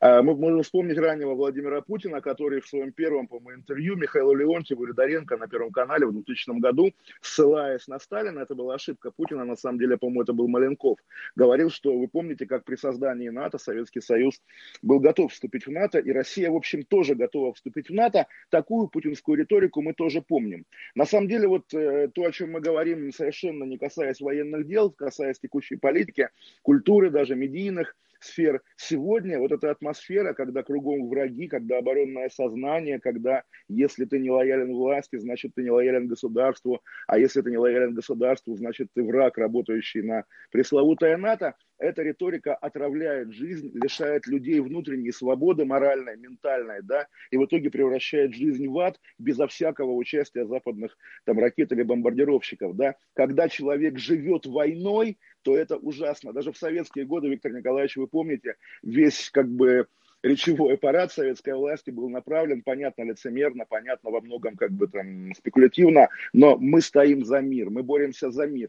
Теперь желание войны, теперь эти разговоры о ядерном пепле или о том, что кто-то попадет в рай, кто-то сдохнет, они нормальные. Помните этот любимый на Западе пример полковника Петрова, по-моему, который в Серпухове увидел, что летят американские ракеты на своем мониторе. Да, 83 была, да, 83 год была ошибка, и он как бы не стал наносить ответный удар, и его считают человеком, спасшим мир от холодной войны. Я прекрасно понимаю, что современные От горячей войны, ну ладно. Э, да, от, от, от реальной войны, ну, Третьей мировой.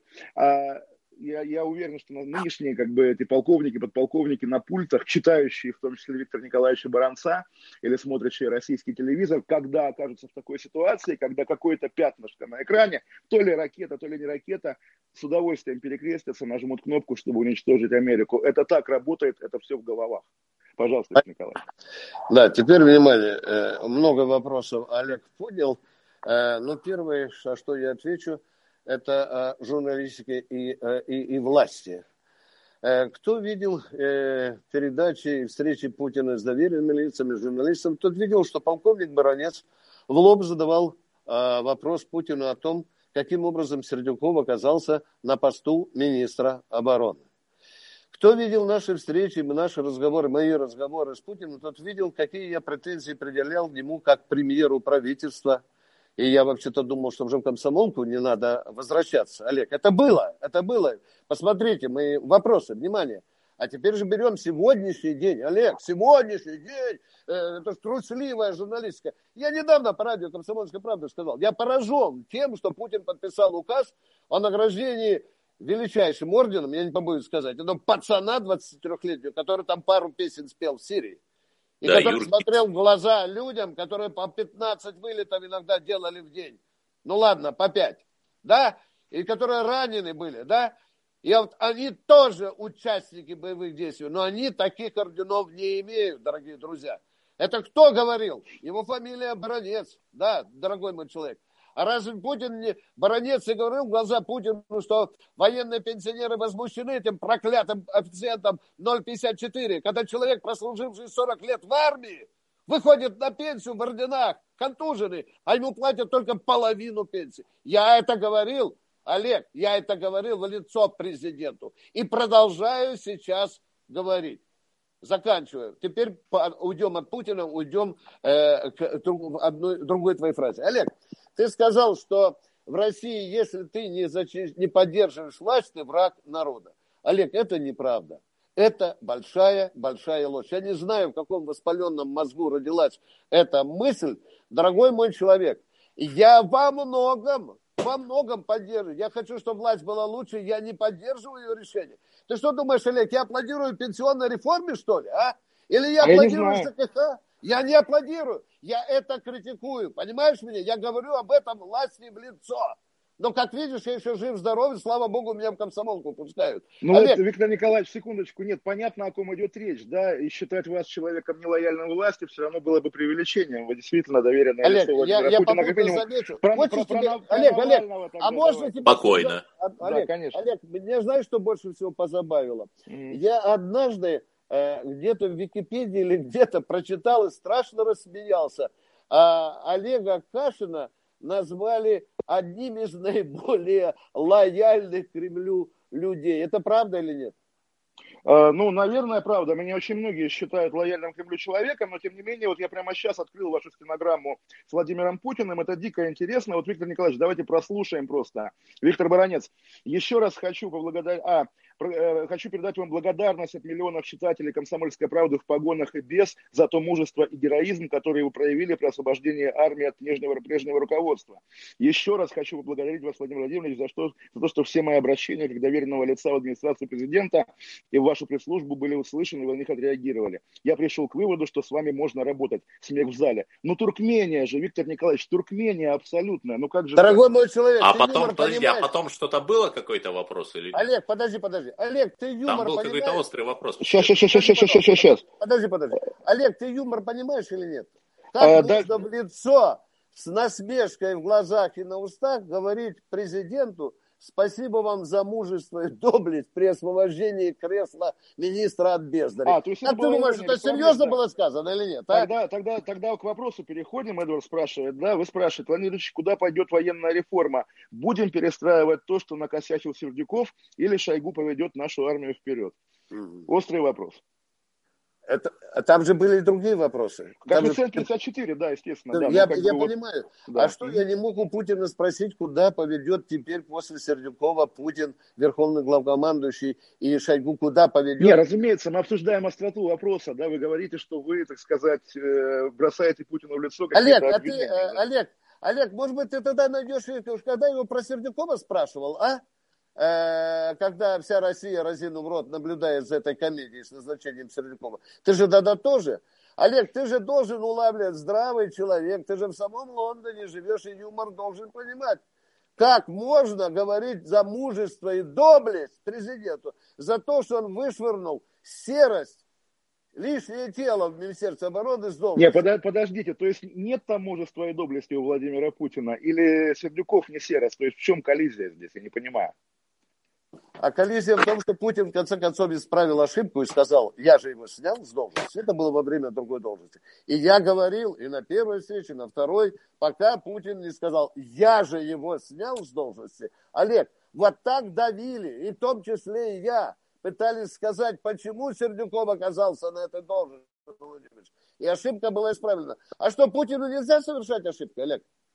Путину нельзя, конечно, он э, абсолютно... Не, не, ну, это сказать, идеализм, извини, это не разговор. Святой э, великомученик, да. В мире нет руководителей, царей, президентов, генсеков, примеров правительств, которые бы не ошибались. Нет, Олег, если мы так считаем, то мы просто наивные люди.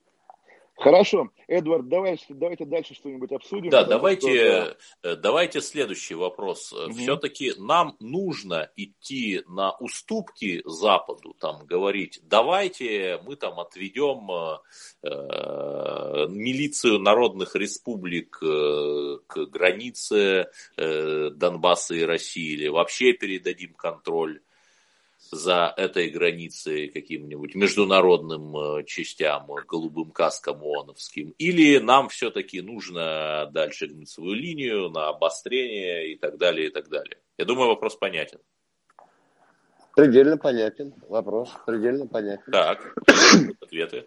Давайте я тогда... Олег, ты разрешаешь мне? Да, да разумеется, говорите, да, я пока пройду. А, а, а. Здесь звучит вопрос, как относиться к Западу внимание, как относиться к Западу, нагнетать ли отношения или идти на переговоры.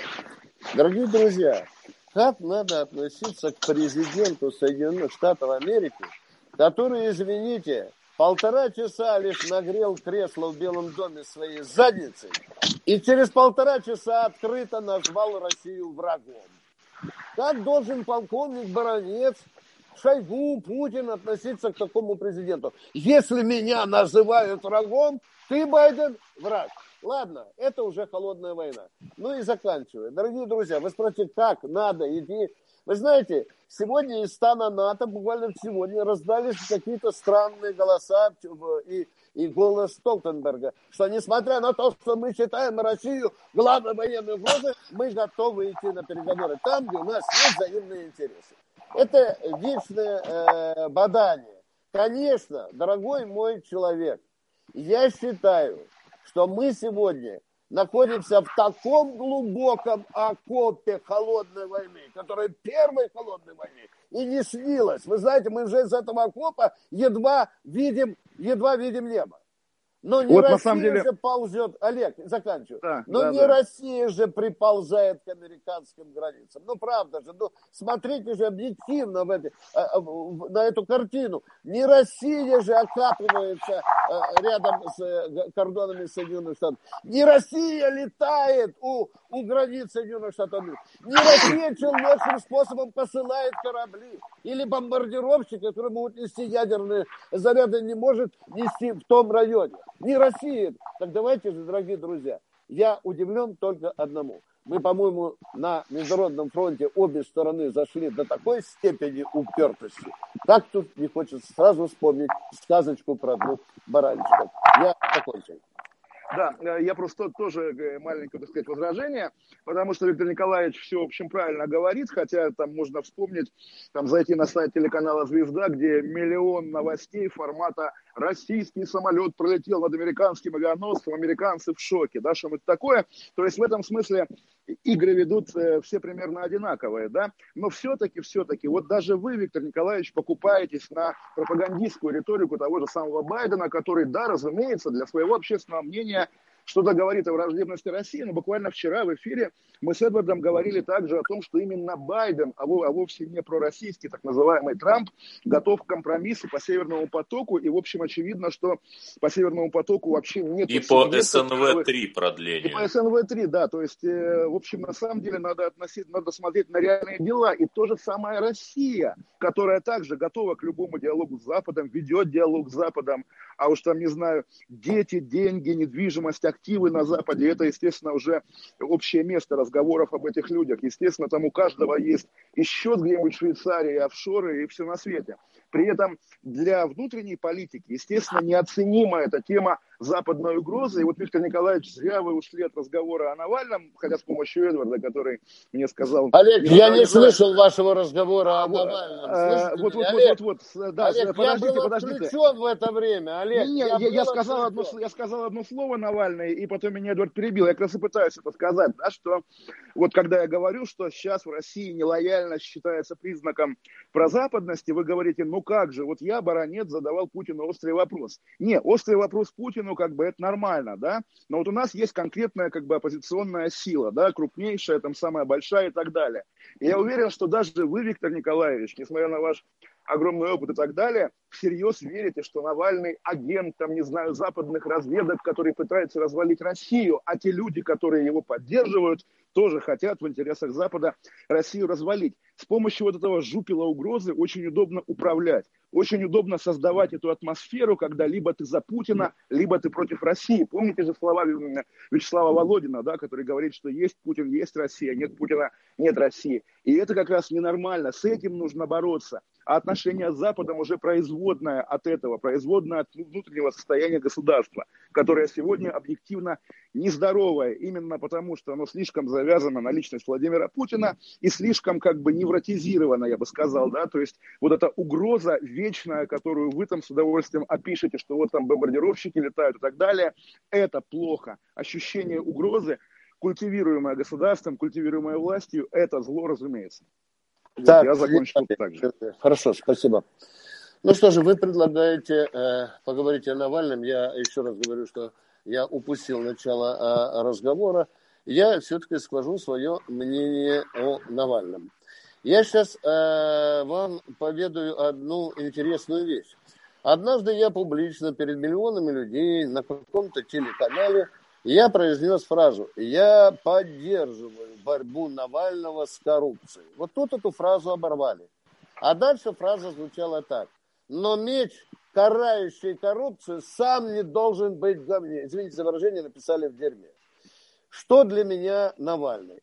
Навальный – это такая, знаете, э, э, маскирующаяся под оппозицию уличная шпана, абсолютная шпана, которая однажды попыталась заняться бизнесом.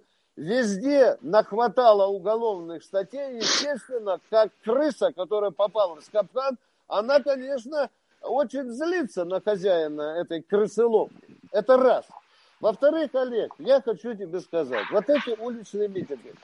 В России все время говорят, свобода митингов, свобода митингов. Дорогие друзья, да есть закон о митингах.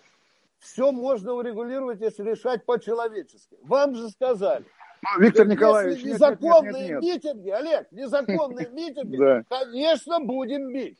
Олег, ну это неизбежно просто, понимаешь или нет? Можно, надо договариваться с властью. Есть инициативная группа. Идите к Собянину. Ведь, извините, Олег, у нас было много митингов, когда с властью удавалось договориться, и не было никаких побоищ. Олег, ты должен это признать. А вот что касается поведения сторон, Олег, поведения сторон, то я здесь, конечно, не могу какую-то сторону одну взять, потому что я видел, как в полицейских бросаются снежки. Я видел, как избивали полицейских. Я видел драку, я видел, когда валялся под кулаками так называемый полиционера полицейский. Но я видел и ногу полицейского, который бьет живот женщину. Я видел пацанов, которые ни в чем не повинную машину грабили, Олег. Ты прав здесь только в одном, что здесь каждая из сторон не, не завершила тот шаг, который при цивилизованном решении данного вопроса могла бы состояться, Олег. Есть все шансы для того, вот сколько там ковид продлится или нет, можно определить место для оппозиции И говорите там хоть до первых петухов, говорите, поносите кого угодно, вас никто трогать не будет. Я вот об этом думаю. Но другой вопрос, Олег, я когда вижу эту оппозиционную так называемую толпу, я хочу услышать, Олег, я хочу услышать, что она хочет, эта толпа. Что мы слышим, Олег? Мы за все хорошее против всего плохого. Перемен, перемен. Все, Олег, все, все. Ну разве это оппозиция? Еще в России не вызрела та оппозиция, ее нет. Она еще не выплюнула соску изо рта, да. понимаете? Она только брызжет ядом крысиным. Но России нужна оппозиция с конкретной программой. Олег, вот там сейчас формируется у нас скопище трех партий. И если я слышу, что если мы придем к власти, мы отменим везде, это конкретно, Олег, это конкретно, я их слышу. А Путин что говорит? Я слышу, что они шумят, но я не слышу, что они хотят мне сказать. Олег, вот в чем вопрос. В России еще нет настоящей оппозиции. А вы знаете, что, Олег, заканчиваю. Российская оппозиция без конкретной программы – это все равно, что мужик без полового органа. Я закончил. Да, Виктор Николаевич, просто на самом деле я хочу уточнить. Вы говорите, что видели, как толпа избивает полицейского. Вы не видели, как толпа избивает полицейского. Случаев, когда толпа избивала полицейского, на этих митингах не было. Разбитая машина была, снежки были, избиений полицейских не было. Это важно, это принципиально. Олег, что посмотрите касается... видео. Олег, посмотрите да, видео. Да, да, с одного вы посмотрите видео. И парень да. в нокауте был. Да, Олег, есть да. такой? Олег, есть. Да, посма- посма- посмотрите. Вот. Далее, вы очень интересно говорите, что попробуйте согласовать митинг, идите к Собянину, согласуйте. Даже без Навального, даже без его как бы требований, там, его освобождения чего-то. Невинная тема, причем тема признаваемая властью самой, да годовщина убийства Бориса Немцова. Буквально вчера инициативная группа Марша памяти Немцова ходила в мэрию, и мэрия, разумеется, ей отказала, ссылаясь на ковидные ограничения. То же самое по Навальному. Либертарианская партия пыталась провести митинги в поддержку Навального на проспекте Сахарова, согласованные. Естественно, им согласование отказали. Поэтому, когда вы говорите, что проблема только в том, что люди не хотят договариваться с властью, есть люди, которые хотят договариваться с властью, но власть с ними договариваться не хочет. И я понимаю, почему, даже по вашей, Виктор Николаевич, риторике. Олег, а когда, а что в Москве когда... нет ковида? У вас там ничего не слышно в Лондоне? Когда у нас ковид закончился, а? Не, э, Виктор Николаевич, давайте не будем меня Лондон. Не-не-не, Олег, ну я объективный вопрос задаю. Как у нас э, в Москве уже с ковидом все покончили? Дорогой мой Виктор Николаевич, вот вы этот вопрос задайте, пожалуйста, Собянину тому же самому, или даже Путину. А Собянин что... говорит, что ковид ну, еще свирепствует. Я вас, я вас не перебивал, да? Да я вам, мы же как... диалог ведем, когда, мы же разговариваем. Когда, да, тогда я вас тоже буду перебивать. Когда были, было голосование по поправкам в Конституцию, почему-то ковид на это время отступил. Поправки приняли, провели голосование. Когда проходят там, не знаю, концерты в Москве, спортивные мероприятия с этим формальным ограничением, что надо сидеть 25% в зале, да, но они проводятся, они проходят, в этом смысле все нормально. И если говорить, да, в Лондоне, в Лондоне карантин, в Лондоне локдаун, в Москве карантина или локдауна нет. Мы можем также спорить, почему его нет. Может быть, действительно решили спасать экономику ценой человеческих жизней, но в Москве карантина, как вы понимаете, нет. И того, что было прошлой весной, когда были прогулки по пропуску и так далее, этого нет. Поэтому формально в Москве все хорошо, формально в Москве формально в Москве нет карантина. И еще раз скажу, да, что вот вы, говоря о Навальном, трижды упомянули слово «крыса», да, еще какие-то слова произносили, которых не должно быть в политической дискуссии. Очень важно. Слушайте, в лексиконе деле, Навального ну, есть такие слова. Но... Эдвард, ну, слушайте, при чем Навальный? И, и, и, ситуация, когда политика вот сведена к тому, что тот, кто не за Путина, тот оказывается крысой, агентом каких-то мировых разведок или еще чего-то, это неправильная ситуация. Очень удобно говорить, что в России еще не выросла нормальная оппозиция, когда мы помним не только шнавальнистов, это уже наше время, наша, наша эпоха. Мы помним партию Лимонова, которую разгромили, убивали лимоновцев буквально, сажали в тюрьмы на годы. Мы помним э, начало десятых, когда сложность была цветущая. Был Удальцов, которого законопатили в тюрьму на годы, опять-таки. Сейчас он вышел, и сейчас его как бы нет, сейчас его не пускают, естественно, ни в какую политику, хотя еще 8 лет назад, 9 лет назад он снимался в рекламе КПРФ, был одним из лиц этой партии, да, второй партии России. Мы помним, извините, Бориса Немцова, которого боевики Министерства внутренних дел Чечни убили в центре Москвы. И тоже можно говорить, а в России нет вот либеральной оппозиции, умеренной, спокойной. Конечно, нет, потому что ее лидер убит. И в этой ситуации говорит, что проблема только в том, что в России нет оппозиции, потому что никто не дотягивает до этого удивительного уровня Путина. Это не очень корректно. Более того, вы упрекаете критиков Путина в том, что они за все хорошее против всего плохого. Тогда, Виктор Николаевич, расскажите мне о взглядах Владимира Путина. Кто он, левый или правый? Кто он, социалист, националист, монархист, либертарий? Кто он? Путин, как правильно говорит Эдвард в наших программах, как Евгений Онегин, для каждого внимание, Путин, внимание, Путин социологическая фигура. Да, Виктор Николаевич, я, да. да. Кто он Путин? У меня спросили. Вы знаете, Давайте. может, это несколько некорректное будет сравнение, но кто-то древний сказал, что глава любого государства должен быть похож на курицу, которая разбрасывает оба крыла над своими яйцами. Для нее нет любимых и нелюбимых. А теперь, Олег, к тебе вопрос по Навальному. Навальный заявил, что по, указ, по личному указанию Путина он был отравлен. Олег, ты слышал эту фразу? Нет? Говори, что нет. Лондон не доходит. да? Нет, я слышал, я слышал эту фразу, я верю этой фразе на самом деле. Я допускаю, Олег, меня не интересует, веришь да. ли ты. Олег, да. тогда пусть он скажет, что сегодня меня ночью должен Путин застрелить. Олег, ну это же не серьезно. Олег, Виктор скажи, Николаевич, какая серьезная Виктор инкриминация? Она должна быть доказана или нет? Это один вопрос, Олег. Один Виктор вопрос. Николаевич, не-не-не, слушайте, не вопрос, скажите, пожалуйста, а возбуждено не, не, Олег, уголовное дело? Вопрос. Нет, подождите. За этот что? базар он должен отвечать или нет, а? Пожалуйста, Виктор Николаевич, за этот базар отвечать. Ответь да, на вопрос, Олег. Отве... Навальный обвинил, обвинил Путина. Что вы кричите, Виктор Николаевич, я отвечаю да? на Друзья, ваш спокойно. Вопрос. Да, Друзья. я отвечаю на ваш вопрос спокойно. еще раз. Вы говорите, Навальный должен отвечать за это. Еще раз, возбудите уголовное дело по отравлению Навального, доведите его до суда, и в суде уже решим, Путин отравил или не Путин. Тем более, что российские суды, опять-таки, как мы знаем на примере Бориса Немцова, могут наполовину... Олег, суды в России разные. Олег, суды, суды в России, да, суды в России разные. разные. Но еще раз, Для оппозиции любой, вернее, вы меня спросили, я вам отвечаю, Виктор Николаевич. Виктор Николаевич, вы меня спросили, вам отвечаю. Вы говорите, будет Навальный отвечать за слова? Я говорю, где процедура, где суд, где уголовное дело, где следствие? Навальный называет Олег, имена. Олег, да, я да, ставил такой вопрос перед самыми крупными людьми в России. И мне говорят, что мы не царское это дело с каким-то говном в суде соревноваться. Виктор Николаевич, Опа, Виктор, Виктор Николаевич, вот Виктор я Николаевич. Согласен, Олег, на любое это, обвинение позиции Виктор власти, Николаевич. власть должна отвечать. Все, это моя принципиальная позиция. Хорошо. Но смотрите, вот вы даже говорите, да, что власть не должна в суде со всяким говном как бы выяснять отношения.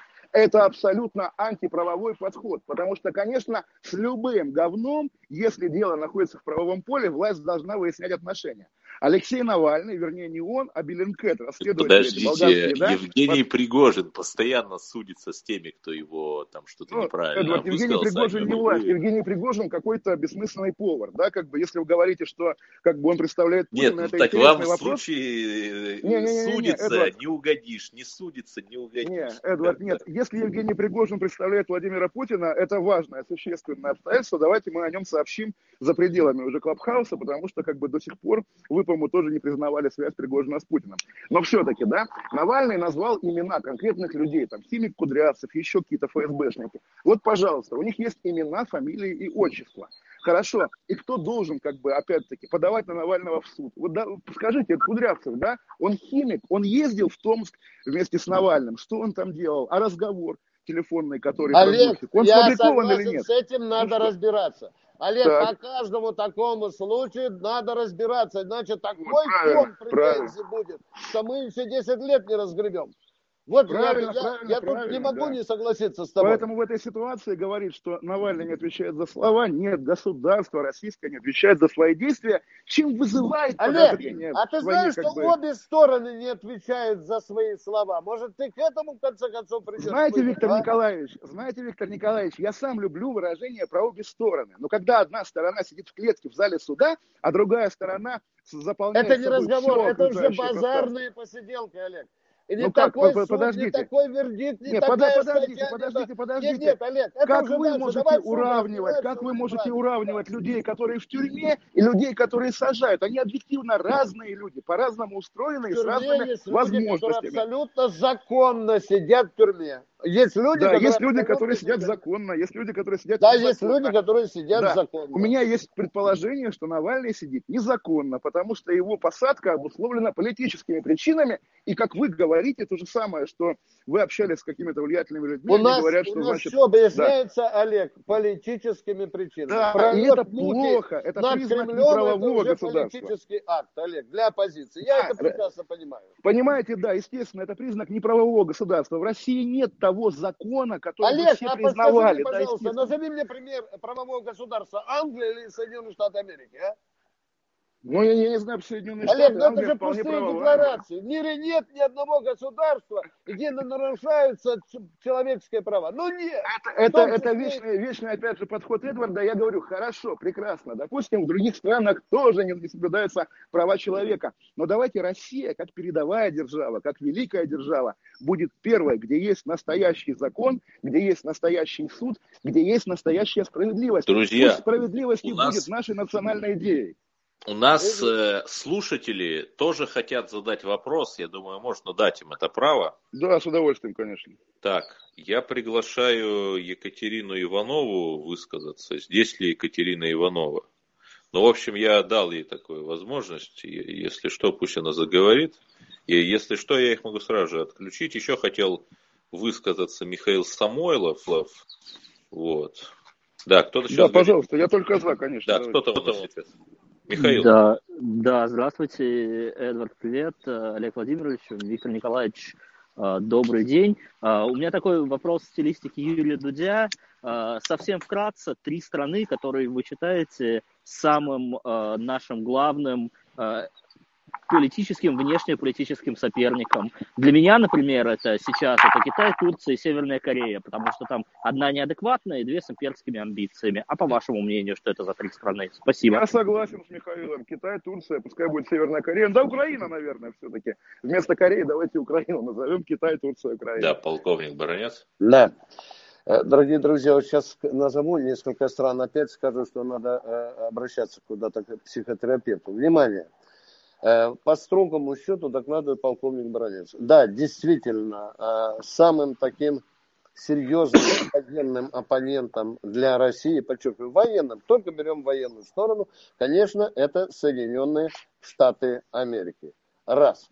Во-вторых, я удивлен тем, что ну, в этом списке, уважаемый радиослушатель, вы называете Северную Корею. Мы, Северная Корея, ни разу не направляли ракеты в сторону России и ни разу не делала антироссийских заявлений. Я вам скажу более того, мы предали Северную Корею, которая в нынешних играх с Америкой и всем регионом, она бы была очень мощным козырем в наших руках. Ну что, дорогие друзья, если считать еще вторым оппонентом, который, в общем-то, люто ненавидит Россию, то я согласен с Олегом, конечно, что на этом месте по уровню лютости, конечно, стоит Украина. Потому что э, вы видите, что некогда братская республика сегодня э, говорит с Россией на языком фашистов и оккупантов. Ну, а уж третью страну, я не знаю, как, кто там нас ненавидит. Я вижу только два, две страны, которые очень жестко и антироссийски настроены. Да, большое спасибо. Я Северную Корею имел в виду исключительно из-за того, что это страна с э, нашей прямой сухопутной границей и страна, честно говоря, в которой непонятно, что происходит, и есть ядерное оружие, посему э, это в любом случае опасно, непредсказуемый сосед, это некрасиво. Так, извините, Спасибо пожалуйста, большое. дорогой радиослушатель, э, в мире существует ядерный клуб, который входит официально 9 стран, и еще штук 12 неофициально, в том числе Израиль. Скажите, пожалуйста, это тоже, это что, не опасно? Это тоже опасно, безусловно, но сухопутная граница у нас, по-моему, из них всех только с Китаем и Северной Кореей. Современным ракетам все равно э, расстояние, для них не существует расстояния, уважаемые. Да, да у нас еще Егор Измайлов. Что говорили, что прос строят от Ирана, это для дураков, которые, может быть, сидят в овальном кабинете. Потому что иранские ракеты не долетают до Европы. Уже, я не знаю, Путин бывшего президента США тыкал носом в это. Все равно тупо твердят, что Иран собирается бомбить э, э, Европу. Какого хрена спрашиваете? Что там Ирану делать, дорогие друзья? Вот, Олег, вы говорите, что жупел в России и США нагнетают и НАТО. А разве не НАТО не нагнетает вот, этот, вот эту страшилку иранскую, у которой ракета, по-моему, если взлетит, то скоро и упадет? Хорошо, да, давайте еще вопрос. вопрос. А, добрый день, добрый день. А, сразу же хочу высказать всем уважение, независимо от мнения, какое у вас есть. Но вот у меня такой вопрос а, Виктору Николаевичу. Предпол... Вспоминаем историю с Голуновым. И вот предположим, если бы за него не вышло бы сотни человек и не поддержали бы журналисты, вы бы тоже сказали, что его посадили законно? Я бы никогда не сказал, что его посадили законным. Я не нахожусь в алкогольной коме, понимаете, и я прекрасно знаю, как это и что делалось. Это была, конечно, красная черта, за которую зашли правоохранительные органы. И надо сказать спасибо общественности, что она защитила этого парня. Я Ой, еще Виктор Николаевич, скром... а можно Секунду, еще можно я скажу, это важно. Давайте, да. Я скромно хочу сказать, что когда еще была непонятна позиция партии и правительства по этому вопросу, то я взял на свой страх и риск комментарии у депутата Европарламента от партии «Альтернатива для Германии», разумеется, и от Николауса Феста, который тоже, кстати, когда-то работал журналистом, и он сказал, я надеюсь, что Иван Голунов выздоровеет, и скоро мы его увидим на свободе. Тоже такой забавный комментарий, но, возможно, какие-то, может быть, полпроцента того, что все увидели, что и там в Европарламенте даже люди, которые себя позиционируют как союзники и друзья России, э, высказываются так аккуратно осуждающие. Возможно, это тоже возымело действие, да. Виктор Николаевич, вот просто Голунов-то ладно, это уже дело прошлое, легко про него говорить. Иван Сафронов, может быть, вы знали либо его самого, либо его отца, и что вы думаете об этом деле, и примеряете ли его на себя, потому что, естественно, вы, как военный аналитик, тоже не застрахованы, не знаю, если там где-то на вечеринке встретите, допустим, американского дипломата и поболтаете. Да, или Лесю Рябцеву на вечеринке вместе с Венедиктовым. Ну, например, да, а потом окажется, что э, вы, вы говорили со шпионом, мы вам 10 лет тюрьмы или 20 лет тюрьмы. Что думаете про дело Сафронова, и знаете ли вы, знали ли вы его отца, знали ли, знаете ли вы его самого? Я хорошо знал его отца, э, знал Иванова, э, ну, в общем-то, так, скажем так, зрительно, а потому что бывали на э, даже в командировках были вместе, были на, на пресс-конференциях и так далее. Вы спрашиваете меня, Олег, что я думаю. Я не могу прийти к твердому выводу, потому что я, Олег, не располагаю всей суммой фактов. Но! Восклицательный знак.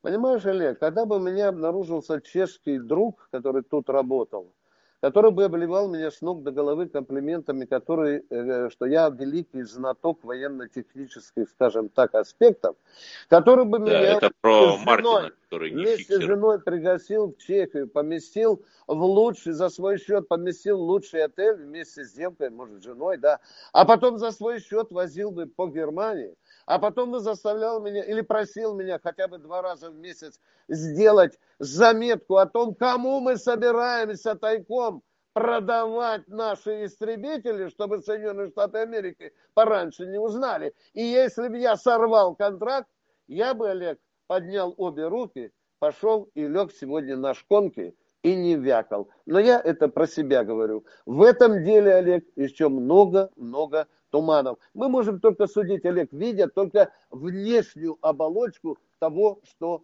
произошло. Потому я не беру на себя смелость, Олег, сегодня приговаривать Ивана Сафронова. Но то, в чем он признался в интервью коммерсанта, оно очень серьезно настораживает. Вы знаете, он же серьезный человек. Он, наверное, подозревает, что таких знающих людей, как э, Иван, на прицеле держит вся европейская, да куда мировая разведка. Потому что Иван был допущен туда, куда даже Баранцов не запускали. Да, да, да, да, я тебе говорю, да. Иван знал очень много. И такие парни, они лакомый кусок для иностранной разведки. заплати что-нибудь, пригласи в гости, покатай по Европе, и ты уже, дорогой мой человек, вряд ли, вряд ли сможешь ответить на вопрос, а зачем все это делали? Ответ закончен. Ну, понятно, то есть, на самом деле, при даже, там, не знаю, симпатии, вы не готовы его защищать, да, правильно? То есть, как бы разница с Голуновым есть. Когда я, Олег, Олег, правильный вопрос. Когда я буду располагать всей суммой фактов, когда меня пригласят на закрытый суд, и я вижу, что на Ивана клевещут, то я буду первый, кто поднимет руку за Ивана. Пока я не располагаю. Олег, вы тоже не располагаете. Вот да, понимаете, но просто я считаю, да, и такая традиция, да, презумпция невиновности. Если мы не располагаем доказательствами вины, надо исходить из того, что человек невиновен. А вы как-то иначе на это смотрите, нет? Олег, ну я не намерен рассказывать, как ты сказки, что он невиновен. Олег, я не отношусь к этим людям. Пока у меня в зубах не будет стопроцентной гарантии его невиновности, я рта не открою. Дорогой мой человек, мне нужны доказательства. Мне хочется послушать, что говорит обвинение и что говорит адвокат. Понимаете? Так вы понимаете, вы не услышите ничего, суд будет секретный, это же дело Не, ну тогда, Олег, принимай свою точку зрения, давай выпускать всех шпионов к хренам собачьим. Давай выпускать, они невиновны. Выпускайте Кудрявцева, который там, э, я имею в виду, который гиперзвуком заведовал на школках, выпускайте, они невиновны. Олег, ну раз это серьезный разговор, а? Олег, ну подождите, нет, а серьезный разговор, что если мы не знаем, в чем его обвиняют, значит он виновен. Подождите, это некрасиво, неправильно. Олег, я сказал, если мы не знаем, в чем его обвиняют, мы не должны делать никаких выводов, Олег, в отличие от Каши. Ну, вы знаете, вы... еще да. есть несколько человек, Тони и Лев Щаранский, если они хотят что-то сказать, то пусть они скажут. Да, Спасибо. есть вопрос. Да, да, да, да, говорите. Uh, ladies first. Спасибо. А, у меня такой вопрос. Я вот слушала вашу дискуссию, очень много было аргументов про то, что вот посмотрите, как там, как там. Не кажется ли вам, что это очень опасный тренд, э, отвлекаться от вопроса, ну, я имею в виду в целом, да, даже политически, что на Руси нужно жить хорошо и думать о том, как плохо жить не на Руси. И не кажется ли вам, что это такой возврат вообще в советское время, и это очень опасный тренд, который, в общем-то, говорит о том, что происходит очень глубокий политический и социальный кризис. Спасибо. Ну, в советское это время такого не было, на самом деле. Сейчас вот то, что у нас принято называть совком, это путинское ноу-хау тогда было гораздо все э, более примитивно, наверное, что ли. И эта аргументация, что где-то в Америке негров линчуют, тогда по умолчанию воспринималась как анекдот, просто не заслуживающий обсуждения всерьез. А теперь действительно мы как бы с умными лицами рассуждаем, о, там, альтернативу для Германии там куда-то не пускают, значит, в России все хорошо. Это, конечно, пугает абсолютно, что даже в сравнении с советским тоталитаризмом нынешняя полудемократия путинская гораздо более и лицемерно, и цинично, и там, эффективно, потому что оказывается тупой цинизм, да, и вот как бы тупая сила сильнее советской идеологии, которая, естественно, была гнилая, и никто в нее не верил.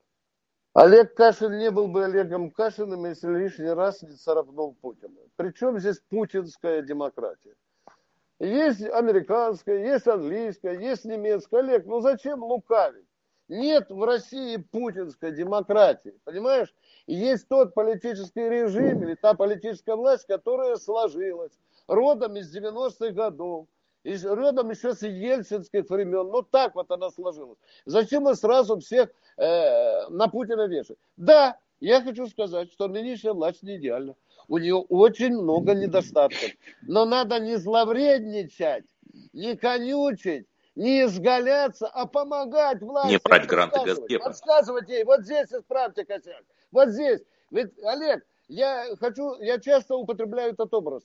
Когда, допустим, у вас есть мама, ну, допустим, я не у вас имею в виду, когда у вас есть мама, и представьте себе, что у нее большая родинка на носу, безобразная, да, вы от этого мать перестанете любить? Да нет же. И ну, Виктор Николаевич, ни том, Путин, ни вся система власти нам не мама, на самом деле. лучше, вы более не того, будете изгаляться над властью, вы будете Более того, более того, Российская Федерация нам не мама, потому что это государство, которое возникало в наших глазах, его создавали люди, которых мы с вами помним. Вы совершенно верно сказали и про Бориса Николаевича, можно перечислять имена Бурбулис, Шахрай, Гайдар. Вот эти люди создали нам эту эрефию и говорят, это твоя родина, люби ее. Да, но Моя родина у нас Россия, есть еще да? просто вопросы, чтобы мы совсем... Пожалуйста, Вести Баранов, Вопрос от Льва Щаранского.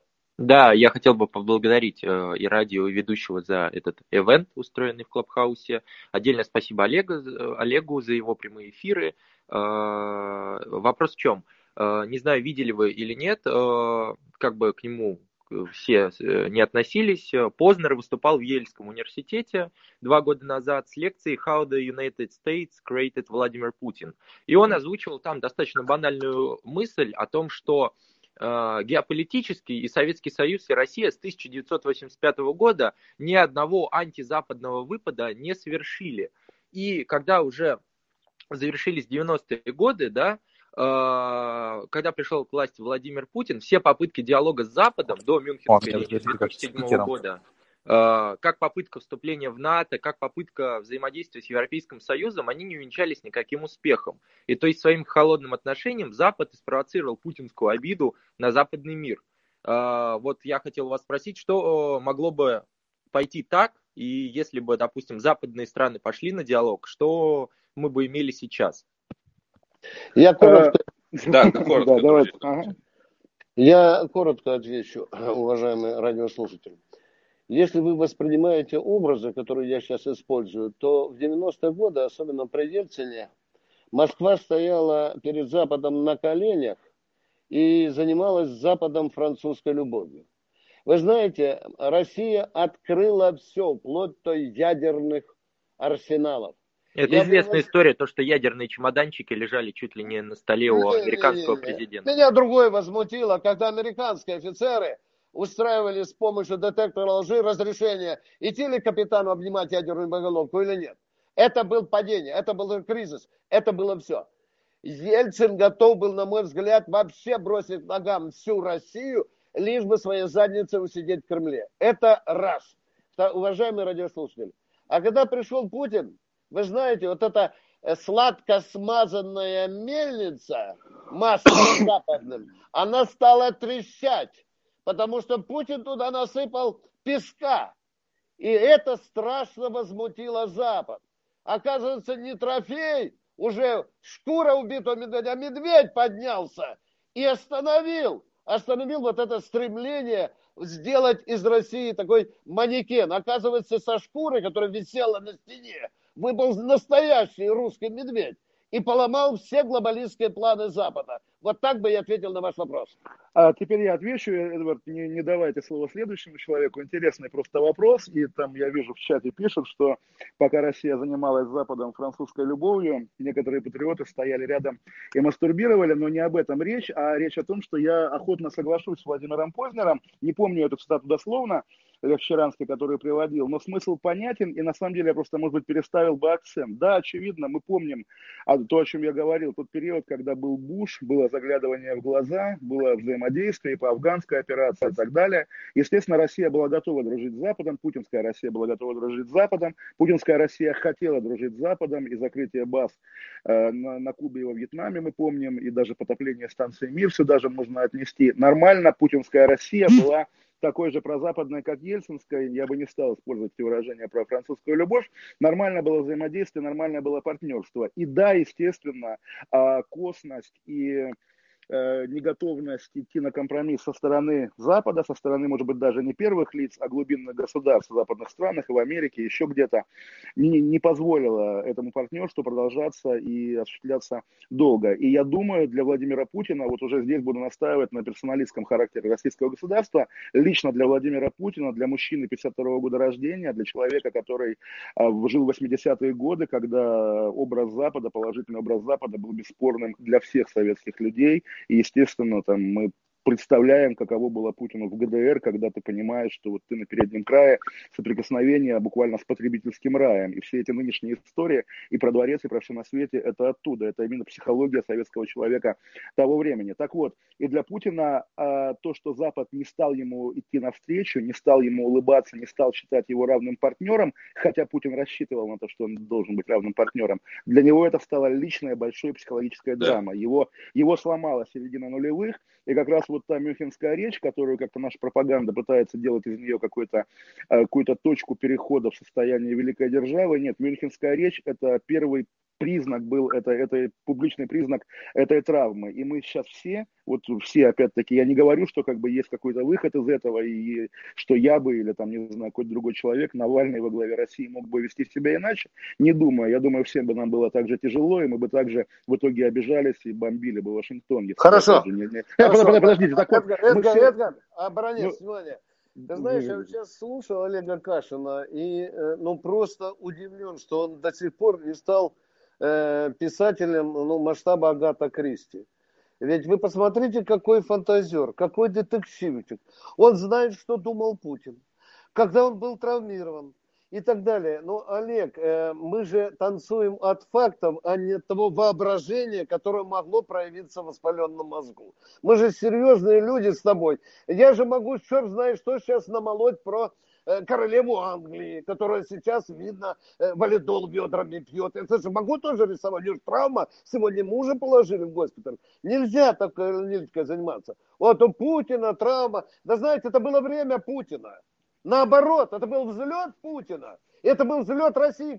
И именно Путин не позволил ей развалиться. И в Чечне, и в Дагестане. Олег, неужели ты это будешь отрицать? Извините, вы, Олег, будете это отрицать? Никогда. Не, Виктор Николаевич, просто опять же, вот зря вы не слушаете вашу программу с Эдвардом. Регулярно мы обсуждаем, э, как в некоторых национальных республиках местные власти ведут себя так, как будто бы Россия не настолько единая, как хотелось бы Владимиру Путину. И нет, я зря, э, зря вы... Олег, деле... у нас уже нет союзных республик. Олег, ну что вы говорите? Э, ну, Виктор ну, Николаевич, ну, я какие сказал, союзные на, республики, Олег? Национальные республики, Татарстан, Чеченская республика, а, Якутия, Тува. за пределами Российской Федерации. Это я... Друзья, мы снова куда-то вот упали в какой-то длительный да, просто, спор Эдвард, метафизический. реплика все-таки, да, когда Виктор Николаевич... Коротко, видно, давайте. Видно его, его задело, да, что как так, как я могу рассуждать о травме Владимира Путина? Могу, и каждый может, и Виктор Николаевич может. Мы 20 лет на Владимира Путина смотрим. Мы видели Путина счастливым, мы видели Путина веселым, мы видели Путина грустным, мы видели Путина Олег, видеть не мы значит можем знать. Его... И, и, Олег, Олег, ты видел только обертку но ты не знаешь сути, понимаешь? И я не знаю сути, Олег.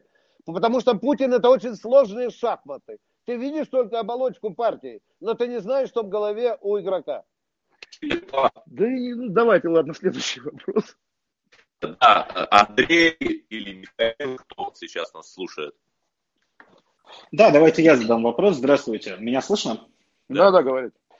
А, я хотел вернуться к первоначальной теме беседы. Исходя из ваших концепций осажденной крепости или же диалога с так называемым Западом, а какой должна быть вообще армия тогда России и что она должна себя представлять? Потому что сейчас у нас армия, это там есть боеспособные контрактные части, которые себя отлично показали ну, при спецоперации в Крыму, которая, наверное, войдет во все учебники военного дела. И есть еще так называемая призывная армия, которая ну, скажем, мягко вызывает вопросы по поводу ее боеготовности.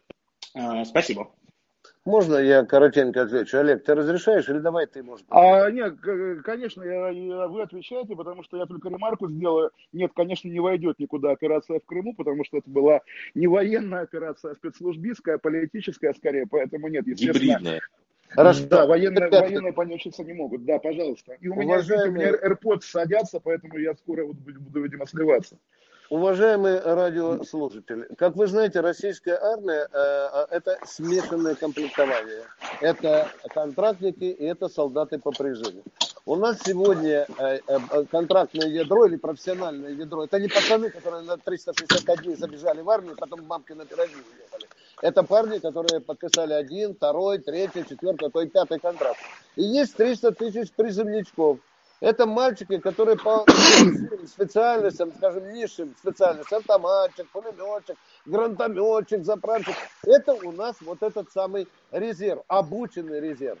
Но вы в чем правы, абсолютно, дорогой мой человек, что во времена Сердюкова вот эту подготовку резервистов вообще генеральный штаб разгромил. А сейчас еле-еле собирают. Вот последние годы делается для того, чтобы хоть люди знали, что в случае войны хоть куда побежать, где сапоги одеть или берцы, и где схватить автоматы, в какой район убывать. Да, вы абсолютно правы. Ну, а теперь последний, крайний вопрос. Вы спрашивали, какая у нас сегодня армия? У нас сегодня армия, которая способна отразить любую угрозу, откуда бы она ни исходила. Будь она ракетно-ядерной или будь это война с обычными вооружениями. Точка. Да, э, вопрос от Андрея. У нас просто мало времени. А, давайте, да. А, да, э, да, спасибо большое. Э, я редактор информационного агентства «Весьма» в Магадане. О, а, и вот, да, да. Олег Владимирович, вас очень уважаем. Спасибо, вас а, также, да. Значит, такой вопрос. Вот сегодня нас пропаганда, значит, и чиновники провластные пугают 90-ми годами, возможностью возвращения 90-х годов. И это прям мантра. Я вот на днях а, буду писать и, и, и, и записывать видео а, и за, записывать ви, видео, почему 90-е а, в России не могут вернуться. Ну, просто это невозможно. Они да? не закончились, потому что, да. А, ну, во-первых, не закончились, да, а, а во-вторых, а, не может такой же ситуации возникнуть, как была в 90-е годы. А как вы к этому относитесь? Считаете ли вы, что 90-е могут вернуться? А, и, ну вот, об этом, в принципе, вопрос. Ну, давайте я начну, поскольку действительно садится батарейка. Боюсь, что она отрубится. Так вот, а 90-е действительно не закончились. 90-е при этом нельзя сказать, что Россия 2021 года похожа на Россию 94 года. Это нормально, но это нормальная как бы эволюция державы. То же самое Советский Союз нельзя было вернуть 37 год, допустим, там, не знаю, в 83-м. Но без 37-го не было бы 83-го, это также нормально. И пропагандистское противопоставление эпох, оно всегда, конечно, спекулятивно. На самом деле, вот обратим внимание, да, что вот 20 лет, 20 лет российская, как бы там, не знаю, пропаганда и официальные лица, и все на свете, вплоть до Виктора Николаевича, ссылались на 90-е как на источник бед. И это, конечно, уже, когда стало походить на анекдот про человека там 80-х годов, который ругает династию Романовых за то, что она такие негодяи, да, а, не сумели скопить нам продовольствие на 70 лет. Здесь то же самое, когда уже стало совсем смешно, что в 2021 году мы говорим проблема в 90-х. Уже как-то перестали об этом говорить, но как бы теперь, наверное, да, можно ссылаться на эпоху Сердюкова, эпоху Медведева, как на тоже какие-то времена, времена бед. Хорошо. Неправильно, неправильно. Да, Виктор Николаевич. Да. да. Ну, э, если послушать Кашина, я тоже его методика таких э, фантазий, если послушать Кашина, то вообще Россия должна была тоже быть на детский велосипед, который Путин сел, развернул, она поехала в обратную сторону в социализм. Да никогда этого не будет, это наивно. Это раз. Уважаемые радиослушатели, я в чем согласен с Кашиным, в том, что 90 еще не закончилось. Еще не все разворовали, раз еще не поделили все, что уже поделено. Это два. Это очень долгий процесс. Мы молодая, так называемая капиталистическая республика или страна, где будет очень долго еще идти процесс накопления первичного капитала, еще долго будут убивать тех, кто хапнул больше, чем положено и так далее. Это очень болезненный уклад нашей жизни. Да, но тем не менее, левая идея знаете, как росток через асфальт, она все больше и больше прорастает. Я думаю, что она никогда не умрет, потому что как не умрет идея о социальной да. справедливости. Друзья. Буквально ремарка, я буквально демагог, ремарка. Я не демагог, дорогие друзья, я просто вижу, что происходит в моей родной стране и о чем чаще всего говорит народ, мечтая о той, о новой и социально справедливой России. А что, уже и помечтать нельзя? Буквально ремарка, буквально ремарка. А, я имею в виду немножко другое. А, 90-е в а, сознании граждан это прежде всего не выплата зарплат, первое, и второе приватизация. Вот именно при, при, приватизационный процесс. Дорогой мой человек, да, я имею в виду, что это невозможно. Это невозможно что Дорогой данные человек, события могут повториться. Слово приватизация. Вора, воровство, запомните меня, пожалуйста. От, бросьте это чубайсовское слово, выбросьте на помойку. Разворовывание. Вот это называлось приватизация. Когда заводы, которые стоили миллиарды, продавали за 10 рублей. Вы об этом слышали, дорогой? Не так много заводов, напомню, почитайте немножко источники, посмотрите, что писали тот же Гайдар и Чубайс. Скажем Мне так, не- это были, это были читать, не тысячи предприятий. писал, понимаете? Это были не тысячи предприятий. Не понял вашу реплику. В чем? Да, были стратегические предприятия, они Это- тоже продавались. Все продавались, все продавались, извините меня. Ну, Да. как, в принципе, Да, всегда в э, России. Все, разная. всегда Мы Мы продавались. работаем уже Но это не были, это не были тысячи предприятий. Вы, вы, вы по поводу залоговых аукционов, извините, это десятки предприятий. Это не тысячи. Вы отрицаете, что Россию в 90-е годы разворовывали для того, чтобы создать класс олигархата и сделать опорой режима. Вы это протестуете против этого? Но я Потому читал Гайдара и источники, да, да, это глупая точка мы зрения, идем по кругу. кто там чего-то еще разворовал. Да. Э. Давайте последний, просто Давайте да, просто орать друг на друга. Да. Так, да, давайте последний вопрос. Да, последний вопрос от Степана, если он тут. От Степана Бандеры, А. надеюсь, да? А, Да, здравствуйте, уважаемые спикеры. А, Очень рад услышать такую дискуссию. А, И у меня вопрос а, к Виктору Николаевичу. В принципе, позицию Олега Владимировича я по этому вопросу знаю, вот поэтому именно вам задаю этот вопрос. Вот ранее вы сказали, что вот э, Путин такой шахматист, у него очень продуманные ходы, и также у предыдущего а, человека, который задал вопрос, прозвучало про то, что в Крыму а, была проведена операция, которая войдет в учебники истории. Я вот хотел вас слышать, а почему в Донбассе она не была проведена? Потому что все, что мы сейчас видим, по сути, это то, что мы начали эту кампанию и бросили Донбасс. В итоге все кончилось тем, что это тысячи жертв среди людей и полнейшая дискредитация идеи русского мира. Никто больше не внес вклад в это, чем а, такое прокидывание Донбасса. Хорошо, отвечает полковник Баранец. Положа руку на печень, мы совершили очень серьезную, Москва, стратегическую ошибку, плюнув на тот референдум, который проводился в Донецкой и Луганской областей. Это была это был действительно время Че или время решения такого стратегического вопроса, который надо было решать безоглядно. Я очень больших людей спрашивал, почему мы это не сделали. Мне отвечали, Виктор, да ты ж посмотри, нас же обложили санкциями, не знаю, как дорогую собаку репейками. Ты что, хочешь, чтобы на нас еще сильнее навалились? Да ты что, нам Крыма хватит, нам расхлебаться из-за Крыма. Вот вам отвечаю, положа руку на печень. Дорогой мой человек. А, это Нет, я все-таки хотел уточнить, вы просто описываете Владимира Владимировича как такого э, решительного человека, э, и за ним последнее слово, и что Запад нам не указ. Но вы тут же говорите, что вот мы испугались санкций, вот как-то нам это не надо, но это не очень похоже на решительность, какую-то продуманную стратегию. Тем более вы опять же сказали, он шахматист, но это выглядит Да, как непродуманный ход, вам так не человек. кажется? Да, вы тогда приедете в Кремль, сядьте сядом с Путиным и расскажите ему, как дальше выстраивать шахматную партию по имени Донбасс. Вы же такой умный, все знаете, так сказать, сидя, прижавшись задницей к теплой батарее, Ну, не надо уже оскорблять человек, человека. Не все так просто, не все так примитивно, как вы думаете.